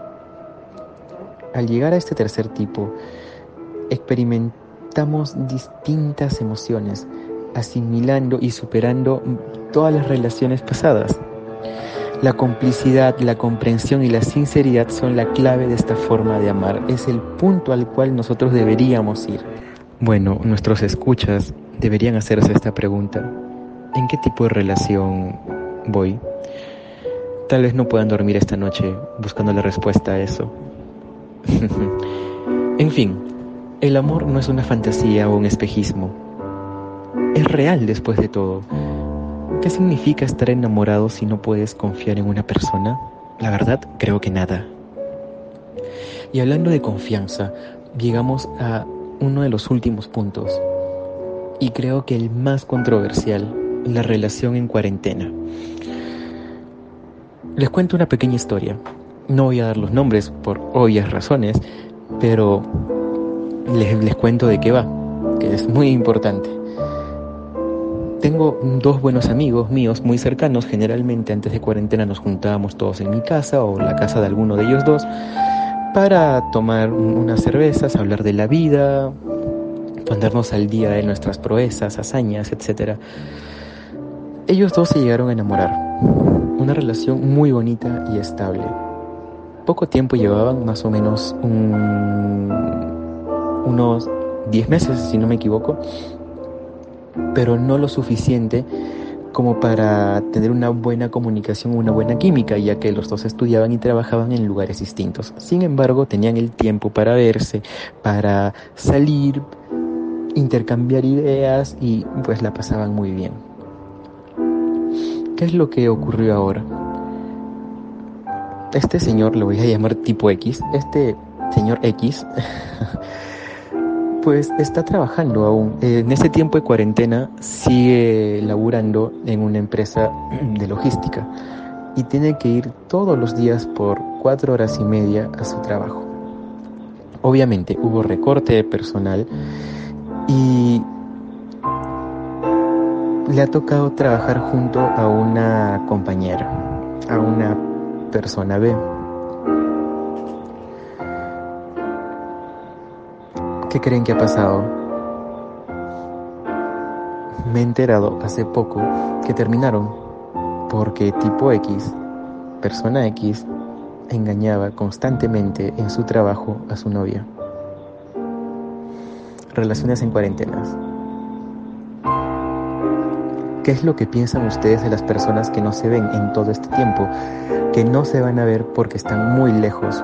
Sé que me pueden decir de una manera muy romántica que el, tiempo y el espacio no importa, pero no, lamentablemente sí importa, ya que si no trabajas en algo, no va a haber resultados. Si esperas que todo pase, que el tiempo lo arregle, pues va a permanecer igual. ¿Qué pasa con las personas que trabajan? ¿Y qué pasa con los que se quedan en casa? ¿Creen ustedes que va a haber una pérdida de interés en todo esto de la cuarentena? ¿Y cómo o qué fórmula darían ustedes para que esa relación dure? En todos los tópicos me refiero. Entonces, ¿qué pasa con las relaciones donde uno trabaja y el otro se queda en su casa? ¿Creen que sobrevivan? Yo, yo pienso que va más allá de la confianza, porque una persona te puede hacer daño, confías o no confías, están en cuarentena o no, no están en cuarentena, pero ¿qué pasa ahora exactamente en esa problemática que hay? las personas que tal vez estén lejos y no se vean y saben que los dos están en sus casas, pues igual hay muchos métodos de comunicación, videollamadas, mensajes, llamadas normales, etc. Así que por allí tal vez el interés no se pierda y haya constantemente un crecimiento de una relación muy fuerte. Sinceramente yo pienso que la duración de una relación en estos tiempos va a escasear, sobre todo en Latinoamérica, en Perú, porque somos personas que nos gusta estar al lado de otra persona, abrazarlas, besarlas, mostrar nuestro amor en público y pues ahora es un poco complicado. Creo que el problema o el punto inicial de todo esto son las relaciones de personas que trabajan con las que no. ¿Cuál es la solución o qué idea tienen ustedes desde un punto de vista científico? Hay una frase hermosa que sale en la película 10 cosas que odio de ti, que está inspirada en William Shakespeare, en su vida exactamente. Bueno, no es una frase, es un poema, pero tiene que ver con esto y dice lo siguiente. Odio que sepas pensar y que me hagas reír. Odio que me hagas sufrir y odio que me hagas llorar. Odio tanto estar sola que no hayas llamado aún. Pero más odio que no te puedo odiar. Aunque estés tan loco, ni siquiera un poco, lo he de intentar.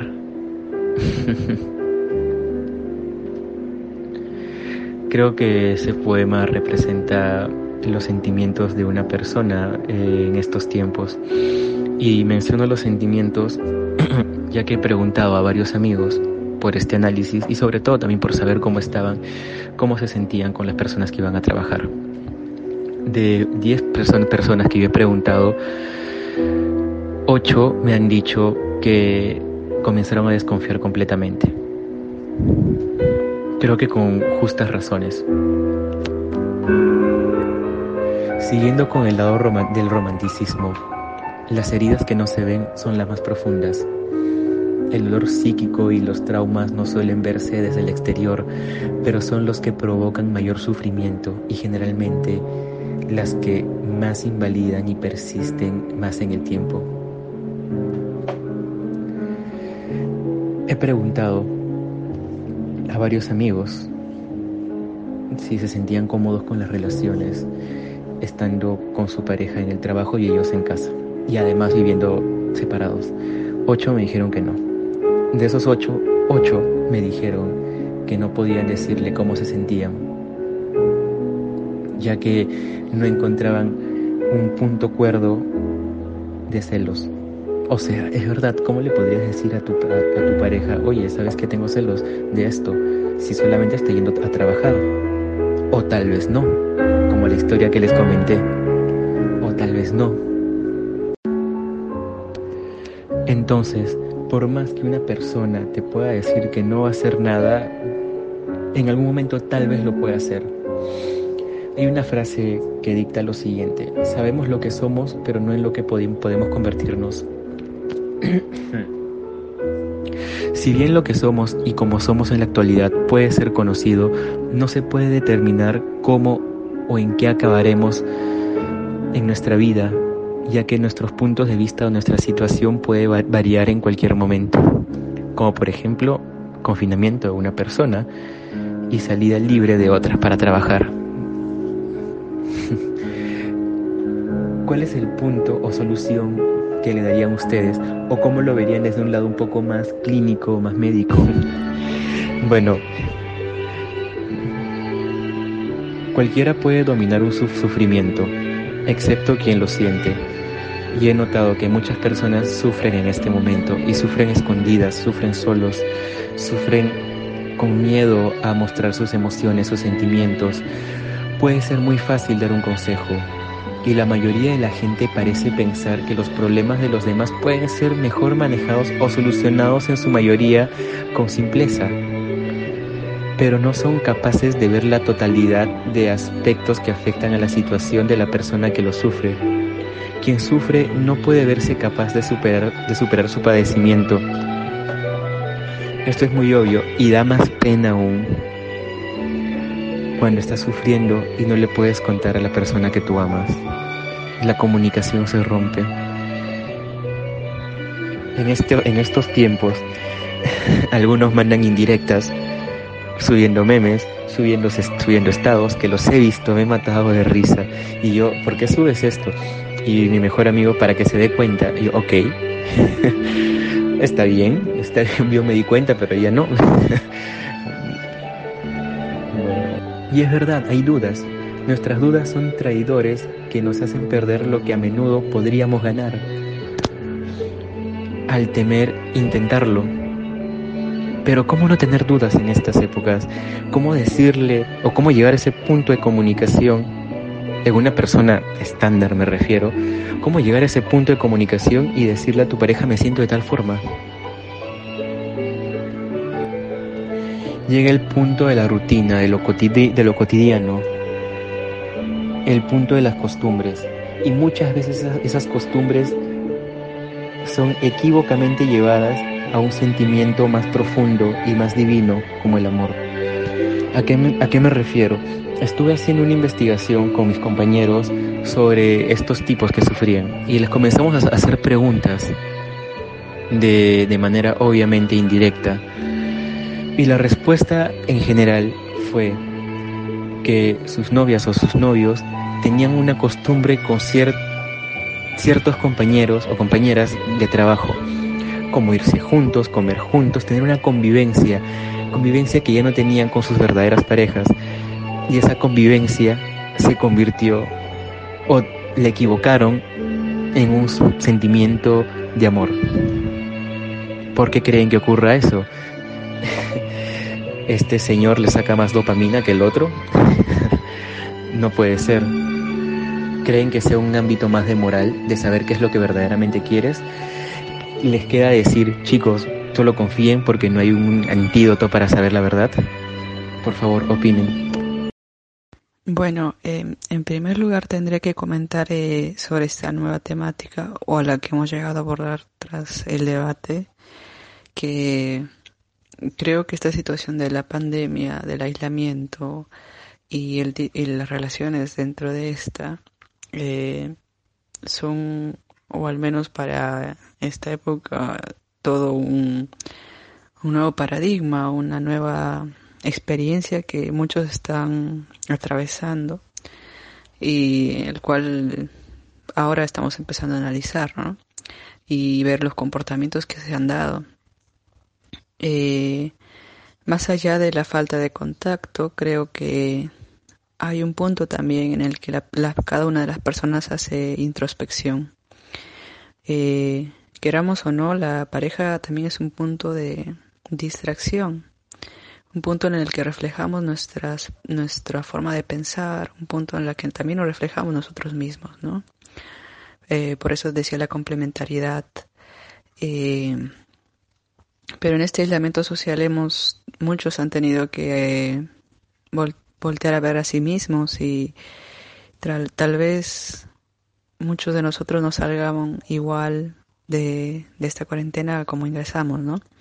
Porque hemos tenido tiempo de hacer introspección, de afrontar muchas cuestiones incómodas tal vez que teníamos o pendientes que siempre estamos procrastinando, ¿no? Y dentro de eso también reflexionar profundamente quién, eh, la calidad o quién es la persona que tengo al lado. No creo que sea falta de amor, sino que muchas veces nos nos nos eh, involucramos muy rápidamente, como mencionabas, el tema de las relaciones precoces a una relación sentimental. Y tal vez con una reflexión más minuciosa, con el establecimiento de los objetivos personales o identificarlos o saber que estas cosas están bien para mí o no en los momentos de soledad o en familia, o sea, o dándonos también a, o reflejándonos en los seres que por ahí eh, tienen una influencia emocional muy grande, como puede ser la familia o demás seres queridos, con los que se esté haciendo la cuarentena. Y bueno, ahí también ingresa otro campo que sería el de la convivencia, ¿no? Eh, y sus repercusiones. Entonces, por ahí los, el éxito o el fracaso de estas relaciones a distancia, eh, sea que ambos estén haciendo cuarentena o sea que uno está trabajando y el otro se quede en cuarentena, eh, creo que tiene que haber también, podemos salir a flote, no digo en todos los casos, la situación de cuán involucrado me siento y cuánto conozco a esta persona y cuánto he llegado a conocerme, conocerme a nivel personal durante este periodo y, y cómo sigue procediendo este cambio. Ahora, por otro lado, también está eh, el, como, como vos decís, el tema del compañerismo. Eh, las actividades que puedo hacer con estos compañeros de trabajo y no puedo hacerlo con mi pareja debido a esta, a esta problemática. Eh, eh, yo creo que muchos pueden confundir ese sentimiento, pero ahí también entra en juego como que realmente sé lo que quiero, realmente sé lo que es estar en una relación, realmente valoro a la otra persona con la que estoy. Sería un buen momento de plantearme si me veo atraído por otra persona, solamente por, la, por el compañerismo. Claro que ahí también está la complicidad de que esta persona entiende la situación por la que estoy pasando, también trabaja como yo y está en el contexto en el que me desenvuelvo. Entonces puede entender las situaciones que pueden resultar estresantes o estimulantes en el trabajo o, para otras actividades recreativas como para comer, eh, conversar o, o bueno, en el grupo o las conversaciones grupales que pueda en la convivencia general de un trabajo, ¿no? Eh, pero es, es bueno también dar el punto entre es si este individuo establece bien sus relaciones, como el compañerismo y, y las relaciones sentimentales. O sea, eh, eh, por ahí digo, se puede crear una especie de complicidad con esta persona. Me puedo emocionar, como diría, ¿no? O sea, el, pero eh, creo que también viene mucho de los principios de la persona para para para para ver si, si hago estas jugadas, o sea, ahí también ya está la, la investidura moral y ética de cada quien, o sea, no porque me sienta mejor con esta persona voy a terminar una relación que he construido dos, tres años o más. Eh, yo creo que se ponen cada, eh, en juego muchas variables con respecto a eso. Bueno, con respecto al tema de la duda y los celos, eh, creo que también es una cuestión de confianza en uno mismo y y, y si bien este es, es una dentro de un contexto de una situación nueva como es esto de la cuarentena en la que estamos limitados en las libertades y todo eso podría homologarse eh, cierto modo con lo que sería al menos en la distancia de las parejas con las relaciones a distancia no que es otro tema muy debatible pero que a grandes rasgos podría decir no o sea una pareja puede una pareja con objetivos sólidos, claros, que ha llegado a conocerse, complementarse y crecer junta, puede superar un tiempo de espera mientras sus objetivos sigan en pie y estos tengan eh, trazadas metas hacia eso, ¿no? O sea, cumplimos esto, este tiempo, estos objetivos, porque por A o B necesito hacer esto en un lugar y tú en otro, pero con el objetivo de estar juntos al final y con plazos de tiempo verosímiles, porque que puede ser, como digo, un año o dos años, porque lamentablemente el tiempo desgasta las relaciones, el tiempo y la distancia, el contacto, eh, el hecho de una conversación cercana, eh, el hecho también de que puedas estar físicamente para contener a la persona en los momentos difíciles, eh, y nada, con las visitas diarias reforzar, ¿no? El vínculo. Entonces, este, mientras que para las parejas que recién se conocen sería como que un poco más complicado o conocerse a la distancia, ¿no? Eh, lo cual lo veo menos viable, pero por todo el, por el, por todo el desarrollo de una relación de conocimiento, ¿no? De la otra persona. Y, como decía eh, Vane, autoconocimiento a través también de la otra persona. Y ahora, eh, nada, creo que, o sea, depende del grado de compromiso que tenga cada persona con respecto a sus relaciones. El grado en que yo me haya determinado que esta persona, el tipo de experiencias que hemos compartido y la conexión emocional que tenga con esta, como le digo, la validación, los sentimientos, la historia de vida. Eh, por eso digo, el grado en que esta relación ha madurado lo suficiente como para atravesar un periodo así.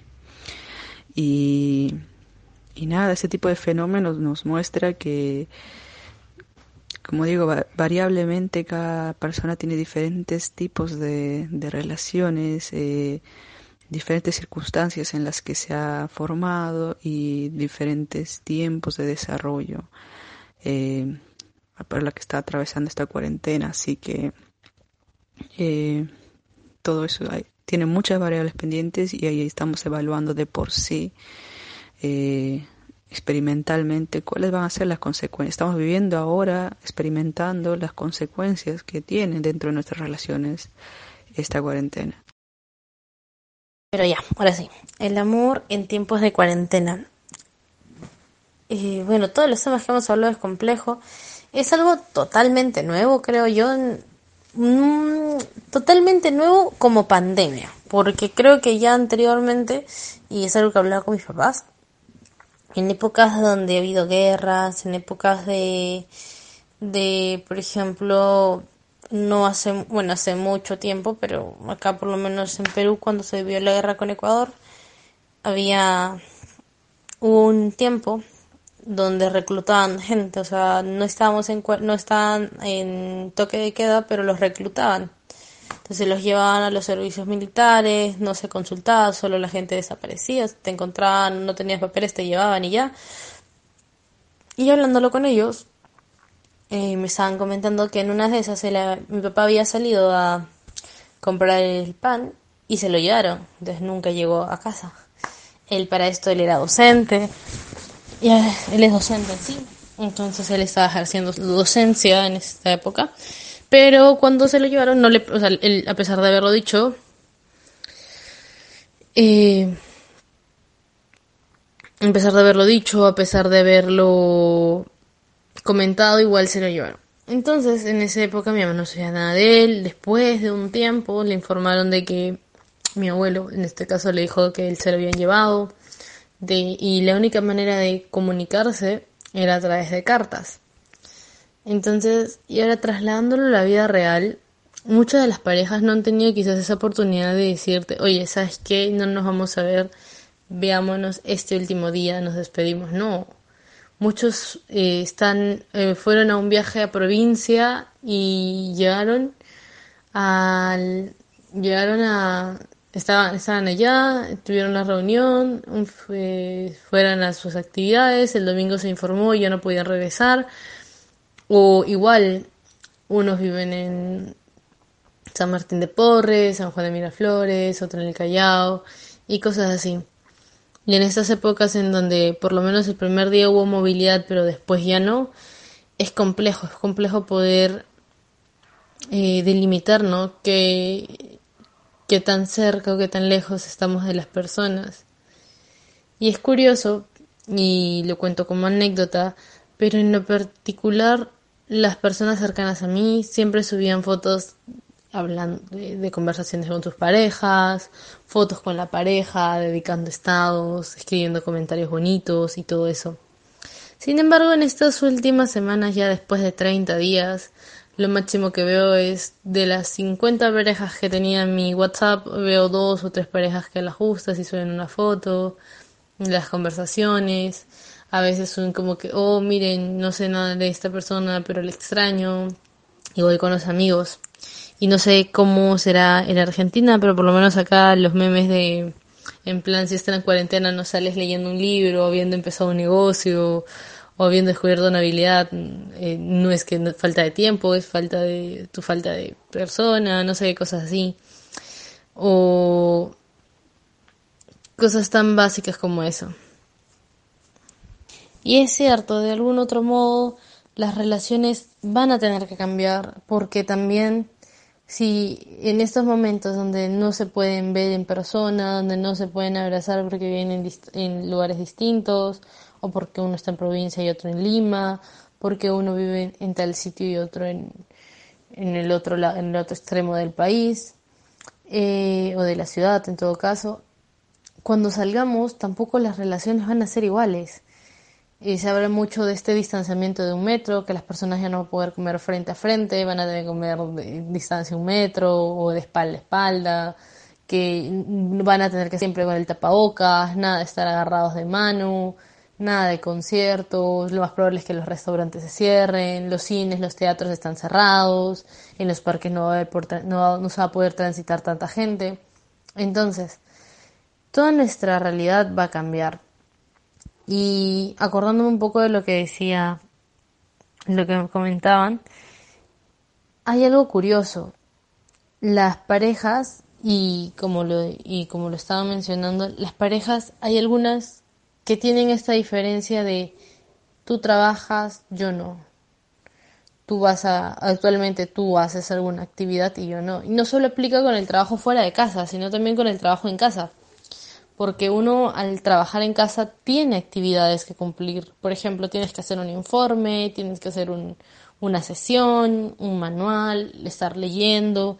Entonces no tienes la misma predisposición para poder contestar un mensaje que como cuando eh, estabas en, salías de tu trabajo y tenías más facilidades. El trabajo remoto mal llevado de algún otro modo te implica mayor tiempo que estar en la oficina. Entonces también ya no tienes la misma disposición de tiempo para contestarle a la otra persona y más si es que la otra persona lastimosamente su, trabajo no, no, puede hacerse de manera remota ni tampoco tiene una actividad en casa a diferencia tuya, ¿no? Entonces ahí empiezan más que a ver el tema de desconfianza, empieza a ver las inseguridades. Por un y es algo que en lo personal lo este lo he investigado, lo he estudiado por un tema de estás sin hacer nada o estás echado en cama, estás viendo una película, estás viendo una novela y empiezan a ver estas ideas mágicas que pasan por el cerebro, ¿no? ¿Qué estará haciendo la otra persona? ¿Por qué no me contesta? ¿Está en línea? ¿Estará hablando con otra persona?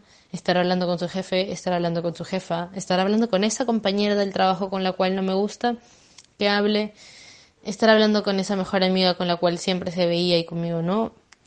Entonces es curioso. Eh, y las relaciones empiezan a tener estas dudas, ¿no?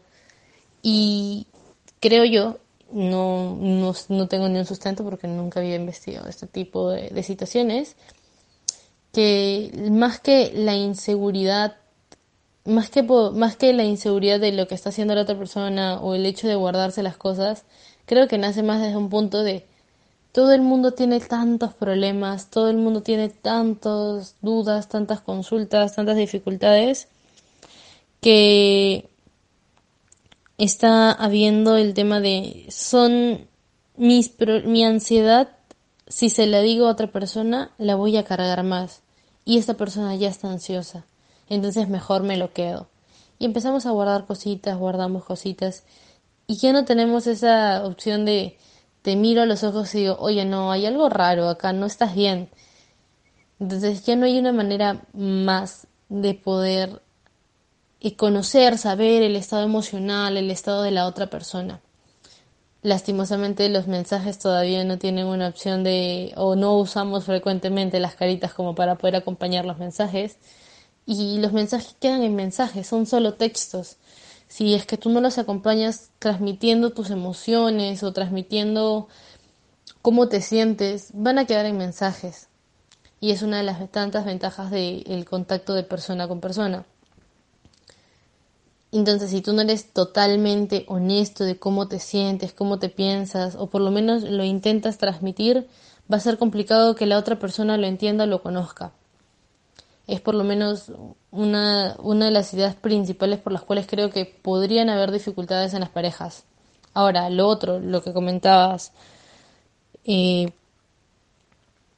le comentaba Marcos, perdón, se me va el nombre a veces, eh, este chico X que estaba con que tenía su pareja, que habían sido una pareja feliz, que ambos trabajaban y que cuando tenían tiempo se juntaban y se reunían y compartían este tiempo juntos ahora ya no se ven, él sigue yendo a trabajar y comparte ese tiempo que ya no comparte con su pareja con otra persona, que con la cual ya se llevaba bien, con la cual ya tenía buena química, eran buenos amigos, porque habían cosas en común. Y hay un distanciamiento. Entonces hay una separación y es difícil decirle a la otra persona, oye, ¿sabes qué? Te siento distante, porque también parte del tema de la toxicidad que está, yo en lo personal creo que está muy sobrevaluada. Creo que todo el mundo, ahora todo es tóxico, que si te escribe mucho es tóxico, que si te escribe poco es tóxico, que si te dice tal cosa es tóxico, que si no te dice es tóxico. Entonces estamos tan preocupados de no ser tóxicos, de no ser dañinos, de no ser invasivos, que nos quedamos y nos encerramos en no, no puedo ser así, no quiero ser así, voy a caer en el estereotipo de ser así. Entonces, evitamos expresarnos, evitamos dar a conocer nuestras ideas, a pesar de que eso nos puede ayudar a ver otra perspectiva o darle otra realidad o darle otro contexto a la otra persona. Yo creo que vamos a llegar a esa época de un romanticismo obligado con el tema de relaciones, obviamente, ya que vamos a estar a un metro de distancia, es un distanciamiento social obligado, pero van a haber muchas personas que van a querer ver a su pareja y van a romper las reglas de alguna manera para ir a sus casas o para quedarse allí cierto tiempo. Ya pasó en Argentina, una, una señorita enamorada se metió a la maletera de un carro para ir a la casa de su novio. La policía la encontró. Pero bueno, son cosas que ocurren. Me imagino que ahora que haya distanciamiento social, pues ese romanticismo va a aflorar en todos. Eh, yo creo que dentro de, más allá del, trabajo o lo mucho que uno puede estar ocupado, tenso en la cuarentena, como digo, una relación formada, eh, madura y, y nada, mutuamente constructiva, eh, en realidad más que ser, ¿no? un foco de que te quite tiempo significaría para ambos, para ambas personas, una manera más de, o sea, un foco más eh, de desahogo, porque se supone que, que con esta persona puedes hablar sobre las complicaciones, sobre los, los altibajos que has tenido durante esta cuarentena, sobre los problemas, sobre tus perspectivas, tus ideas. Eh, en la manera personal yo considero que eso es una persona valiosa en la, la vida de uno, ¿no?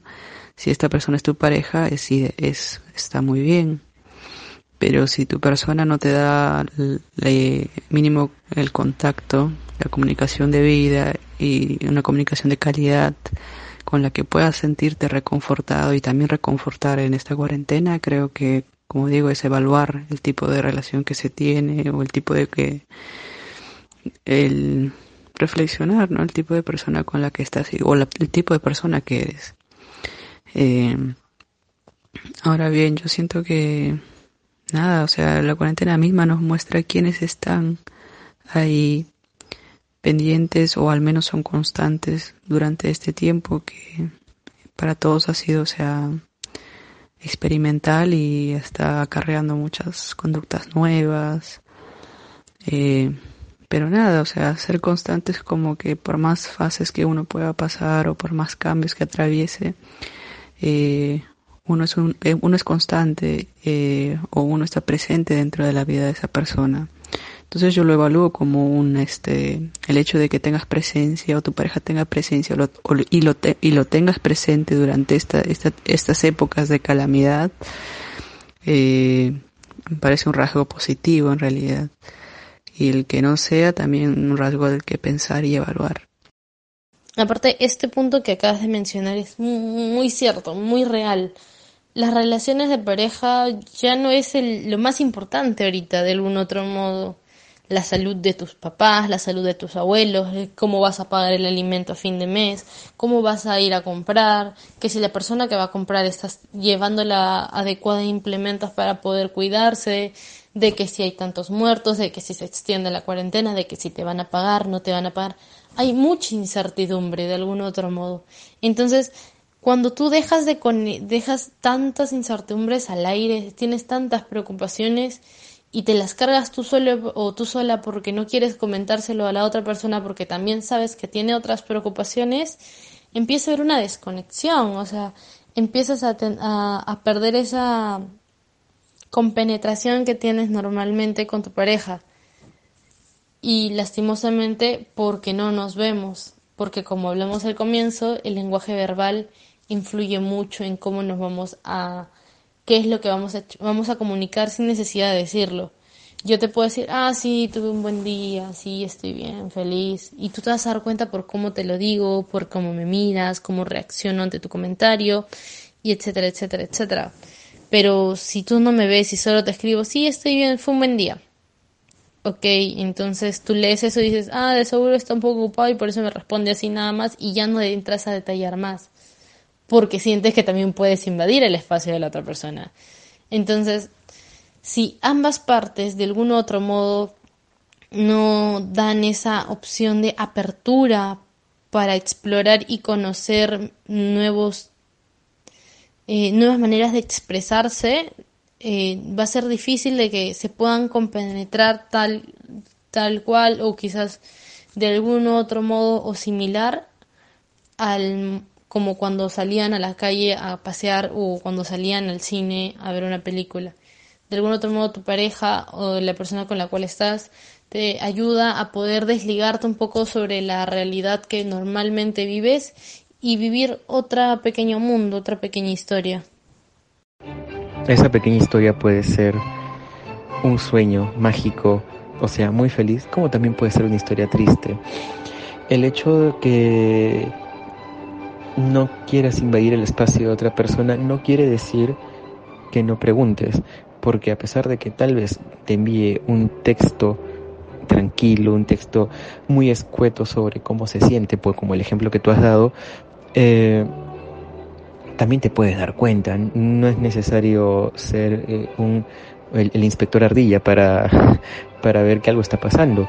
Y es que cambia completamente la rutina que has tenido. Si, por ejemplo, hace unos días te escribía muy bien, te, te, te, te relataba todo con corazones y luego, luego por días, o luego en unos días, perdón, cambia esa forma de escribir, ese trato, pues obviamente algo está pasando una persona no cambia por nada, cambia por algo. Sí, es cierto, de algún otro modo, pero también está el hecho de cómo cada uno afronta esta situación. Hay personas que quizás son más expresivas y se les es más fácil comunicar cómo se sienten, y hay otras a las cuales les cuesta más poder expresar qué es lo que sienten y cómo lo sienten.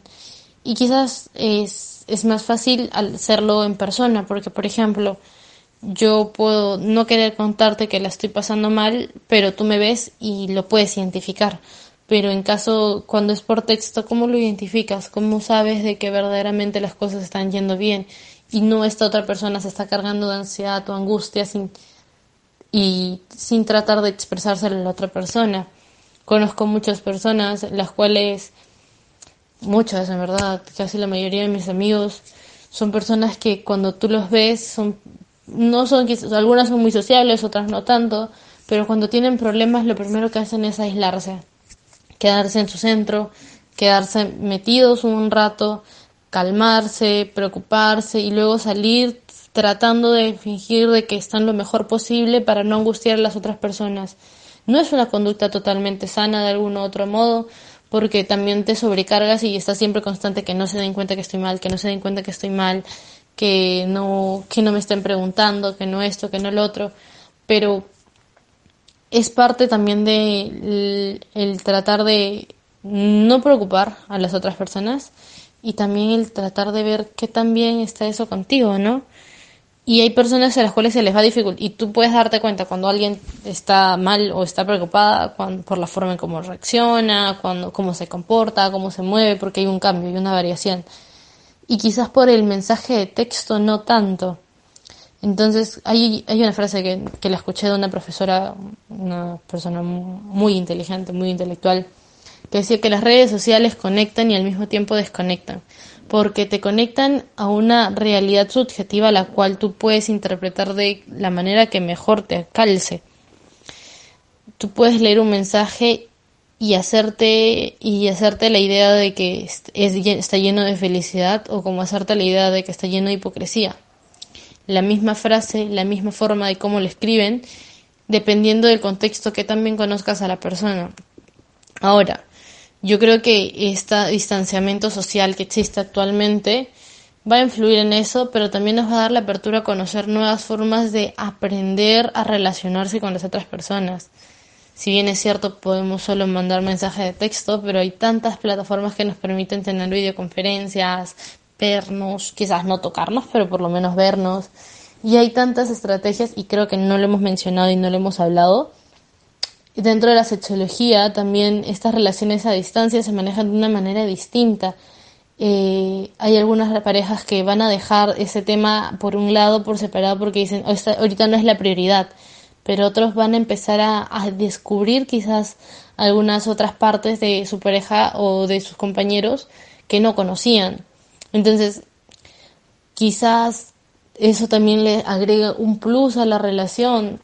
Hay métodos, hay estrategias, hay acciones que se han ido investigando por diferentes situaciones y que funcionan y que pueden ayudar a incentivar a la relación y pueden generar, como en la mañana me lo dijo, el pensamiento mágico idealizado de la pareja, porque tú estás viendo a alguien que quieres a través de una pantalla y le estás dando la interpretación que tú quieras tenerle. Y tú le estás proyectando ciertas cosas tuyas, ¿no? O sea, quiero que sea así, así, de la otra manera. Jugar un poco con la imaginación, el sexting, el, este tipo, este, el sexting, por ejemplo, es algo que ayuda mucho a las parejas a poder imaginar supuestas situaciones en las cuales están en esta situación de tener relaciones sexuales de manera conjunta, acompañada, y que al parecer, por lo menos en estas épocas de cuarentena, van a ser la única forma en la cual se puedan acompañar, por lo menos sexualmente, pero es una manera que puede ayudar a compartir de algún u otro modo y acercarlos. El sexo por texto, por teléfono, por videoconferencia, en persona, de algún otro modo ayuda a acercar a la gente. Entonces, ese tipo de estrategias o ese tipo de técnicas va a depender de cómo la pareja se encuentra, en qué estado, en qué ámbito, en qué situación, en qué nivel y de adaptada se encuentre para poder desarrollarlo. ¿Qué pasa cuando la otra persona no muestra interés? Y es más, aparece el virus del rechazo y de las pocas ganas o el desinterés, mejor dicho, de comunicarte con la persona que tú amas, ya que el punto de esto es el amor, no tanto el, amor eh, entre familias, sino en, en, una pareja, la relación mutua que hay en una pareja. ¿Qué pasa cuando aparece eso? ¿Qué pasa que justamente en esta época, cuando tienes más contacto con gente de tu trabajo, gente externa, experimentas otro tipo de, de emociones y sensaciones? Es cierto, y por eso menciono algo muy importante, creo yo el hecho de cómo las parejas tienen la predisposición para poder enviar el mensaje. Normalmente, eh, quizás estos corazones, estas conversaciones al comienzo, el inicio de las dos primeras semanas pudieron haber sido los mensajes más largos, más emotivos, como que sí, ya cuando termine estas dos semanas nos vamos a ver, que no sé qué, que vamos a ir al cine. Pero conforme va pasando el tiempo, conforme va pasando las semanas nos vamos dando cuenta que más cosas se van a limitar, más cosas se van a ajustar y se van a tener que cambiar.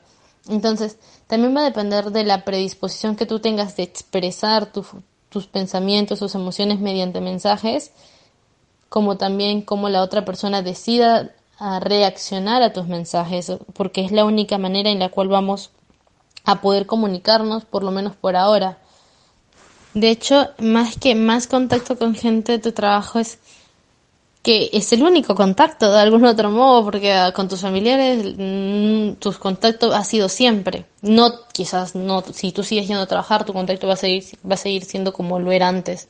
Pero el único contacto externo con el que vas a tener es con estas personas con las cuales ya te llevas bien, ya tenías gustos similares, ya compartías ciertas actividades y ahora son el único contacto, ¿no? Igual con la gente que no solo con las personas que trabajan, sino también con esas personas que desde casa se comunican y es algo que he visto ahora, es una cosa loca que, que he encontrado en Instagram, en Facebook, en WhatsApp, esto de que si te gileo en cuarentena no cuenta porque todo el mundo está aburrido. Ahí también entra esta, y ahí por eso nace esta duda, ¿no? ¿Qué está haciendo si está en casa y no me responde? Y si usted, y si normalmente la pareja no tiene una buena comunicación o una buena manera de expresar sus cosas, pues va a ser una, un golpe fuerte y una, y un impacto realmente chocante, creo yo, porque las inseguridades van a estar, pero como lo dices tú, es difícil de expresarlos a veces o complicado porque puedes entender que quizás está haciendo otras cosas, pero también tienes las inseguridades y decir solo dilo también y si la persona no le nace decirlo y si la persona tiene dudas de decirlo por temor a lo que pueda a la manera en que puedan responder o la manera en que la puedan mirar eso también va a influir mucho y también va a depender de la confianza y el tipo de relación que tenga con la persona, ¿no? y la relación como la ha ido llevando durante el tiempo anterior. O sea, y eso hablando solo en parejas que ya te lleven un tiempo de relación. Porque ahora, imagínate si es una relación que llevan solo dos meses o un mes o recién se están conociendo. Entonces no hay quizás una compenetración o quizás no hay una confianza o quizás no hay tanta tanta unión o tanto como compromiso como si la pueda ver en una pareja que ya lleva dos o tres años y que estaban a punto de, y todavía no estaban ni pensando en casarse ni nada o ya llevan un año de relación entonces es distinto porque las realidades van a seguir siendo diferentes. Bueno o sea ahí también es diferenciar cada tipo de personalidad pero esto de tener problemas y aislarse es un comportamiento que no es saludable o, o sea, puede ser un introvertido, pero justamente eh, cada persona debe contar con un sistema de apoyo que puede ser tal vez hasta una persona o más con las que puedas hablar abiertamente de los problemas, si no literalmente la persona se carga y estos problemas pueden llegar a incluso ya, o sea, a los problemas de salud mental donde se somatiza y ya empieza a haber deterioro físico. O sea, eh, y también, o sea, no, no lo veo sano la actitud de que no se den cuenta que esto es mal. Sí, la gente suele ser intolerante a veces con, con, con aquello que es diferente, con lo, con lo negativo, ¿no? Pero lamentablemente, bueno, tal vez por eso se aísla de los demás, pero no debería aislarse de su centro de apoyo, o sea, de, porque cada persona lo tiene, con las personas con las que puedes hablar, y en tal caso, si eso no sucede, se tiene, o sea, se tiene que buscar ayuda profesional tal vez, ¿no? Si no, se, si no puedes por ti mismo ni siquiera expresarte con tu centro de apoyo. Pero bueno, más allá de esa actitud, yo creo que sí, o sea, eh, ya en el contexto de la relación, debe fluir, o sea, es más, creo que estaríamos ante una reforma en los, en los métodos de comunicación entre las, o sea, entre las parejas, dándole el, lugar que tenga dentro de esta crisis y todos los demás ámbitos que también se están restableciendo. Eh, para mí la comunicación es fundamental en este momento, eh, en todos los aspectos. Eh, ya que a la vez este, parte del llegar a acuerdos y la convivencia se basa en eso. Entonces también le, en la reafirmación o la ruptura de vínculos que tengamos ¿no? durante estas épocas poco usuales y ante estas medidas. Así que nada, yo creo que sí, o sea, en cierto modo, si realmente conoces a esa persona, puedes darte cuenta de algunas actitudes y es y sería muy bueno encarar eh, o proponer un inicio de hablar las cosas eh, y, sobre todo reforzar mucho la idea de yo estoy aquí para apoyarte y reconfortarte y a la vez eh, te tengo a ti para afrontar juntos la, la crisis. O sea, yo creo que eso sería dentro de una relación lo más ideal, o sea, una actitud buena, ideal, pero bueno, las variantes son infinitas y estarían todas por verse dentro de estos de estas condiciones, pero yo creo que es muy importante el factor de la comunicación. Claro, eso, ¿no? El punto de apoyo, ese, todos tenemos un punto de apoyo, pero ¿qué pasa cuando tu punto de apoyo no es tu pareja? Entonces, en este momento es el momento en donde más probable que descubras o conozcas o sepas que quizás hay algo diferente y puedas implementarlo en tu relación. Ahora tú también estoy contigo, estamos los dos. Y quizás puede ser mi punto de apoyo a partir de ahora o como también te puedes dar cuenta que quizás no era tanto como lo imaginabas, como lo creías, ¿no? Y creo yo, por lo menos como para ir más o menos cerrándolo y como dar mi opinión, creo yo que para la mejor manera de afrontar una relación de pareja en cuarentena es, yo por lo menos lo enumero en tres puntos importantes. Uno, transmitir. Transmitir a través de mensajes, a través de audios, a través de video. El compartir ese cómo te sientes y preocupar y que la otra persona también te responda compartiendo cómo se siente qué le preocupa, qué le angustia, haciéndose un acompañamiento y un seguimiento, el compartir tu experiencia con la de la otra persona, tanto si los dos están en casa, tanto si uno está trabajando y el otro no, y en general. El punto número dos, explorar, explorar cosas nuevas. Quizás eh, ahora ya no van a poder ver películas juntos en un cine, pero pueden ver películas de manera paralela o quizás explorar nuevas cosas que no conocían, yendo desde el sexting, desde las videoconferencias, explorar, el compartir actividades juntos. Hay juegos en los cuales tú te puedes conectar desde tu celular y el otro y el otro puede estar en China y conectarse al mismo juego. Entonces, explorar qué más cosas les gustarían hacer juntos y cómo lo podrían hacer. Y el tercero, y en tercera, creo yo como para poder escuchar del audio de Leila, en tercera vendría a ser el autoconocer tus respuestas y cómo reaccionas y, si, y cómo te sientes ante esa manera de reaccionar. Porque ya tú puedes eh, compartir todo, puedes conocer a la otra persona y todo, pero el quizás sentirte bien contigo mismo también va a influir mucho en cómo expreses o cómo te expreses con las otras personas, porque quizás estando solo no puedas afrontar o sola no puedas afrontar igual la ansiedad que como lo haces en grupo el está, el, estas noticias que muchas veces pueden ser tan chocantes al enterarte de tantas muertes en otros países o enterarte de que quizás algún familiar pueda estar dando positivo o un amigo.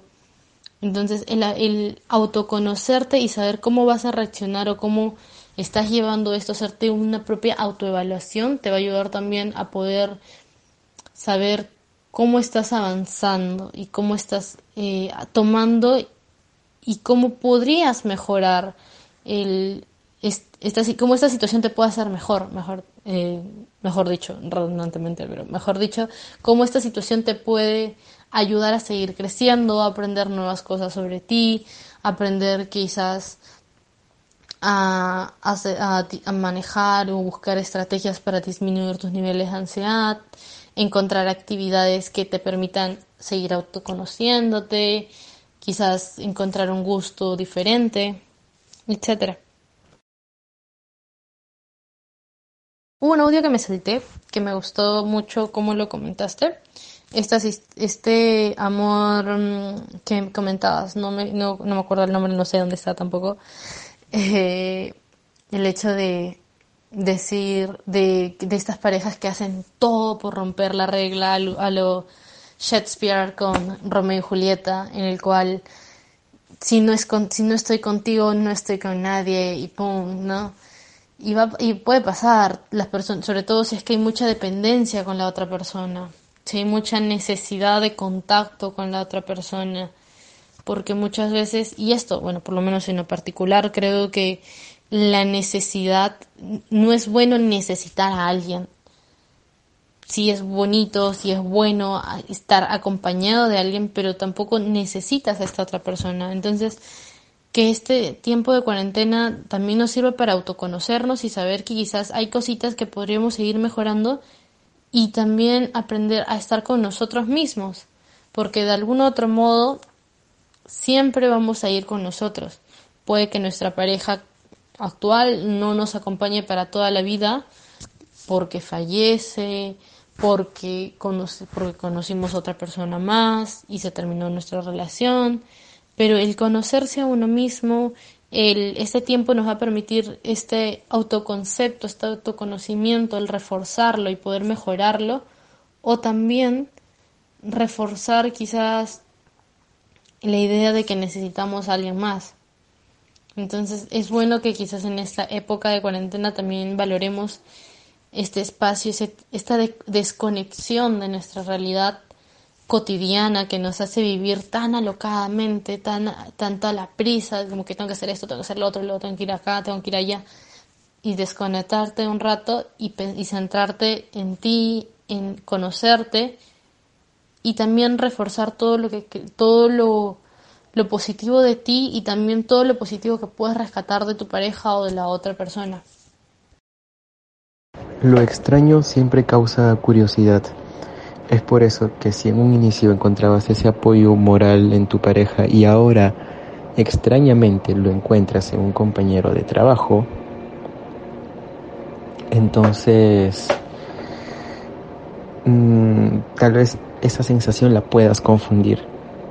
Lamentablemente los seres humanos siempre tenemos la impetuosa necesidad de contar con alguien, de tener a alguien al lado, sobre todo para el lado latino obviamente, o el lado americano en general. Entonces se van a dar muchos casos de escapes románticos en estas épocas. Ya pasó en Argentina, sé que está pasando en Perú, están rompiendo un poquito, un poquito las, las, leyes, las normas para ver a la persona amada. Tarde o temprano se van a dar cuenta que los, las novelas, por, por algo se llaman novelas de fantasía romántica porque no siempre se pueden cumplir en la realidad. Enhorabuena y que vive el amor para las personas que lo hagan. Enhorabuena. Dicho todo esto, no hay tiempo para más. Dos horas exactas hablando del amor en tiempos de cuarentena. Muchas gracias Leila, muchas gracias Vanessa. Nos vemos la próxima semana con ellas dos para seguir en este tema. Gracias, nos vemos. Gracias por escucharme.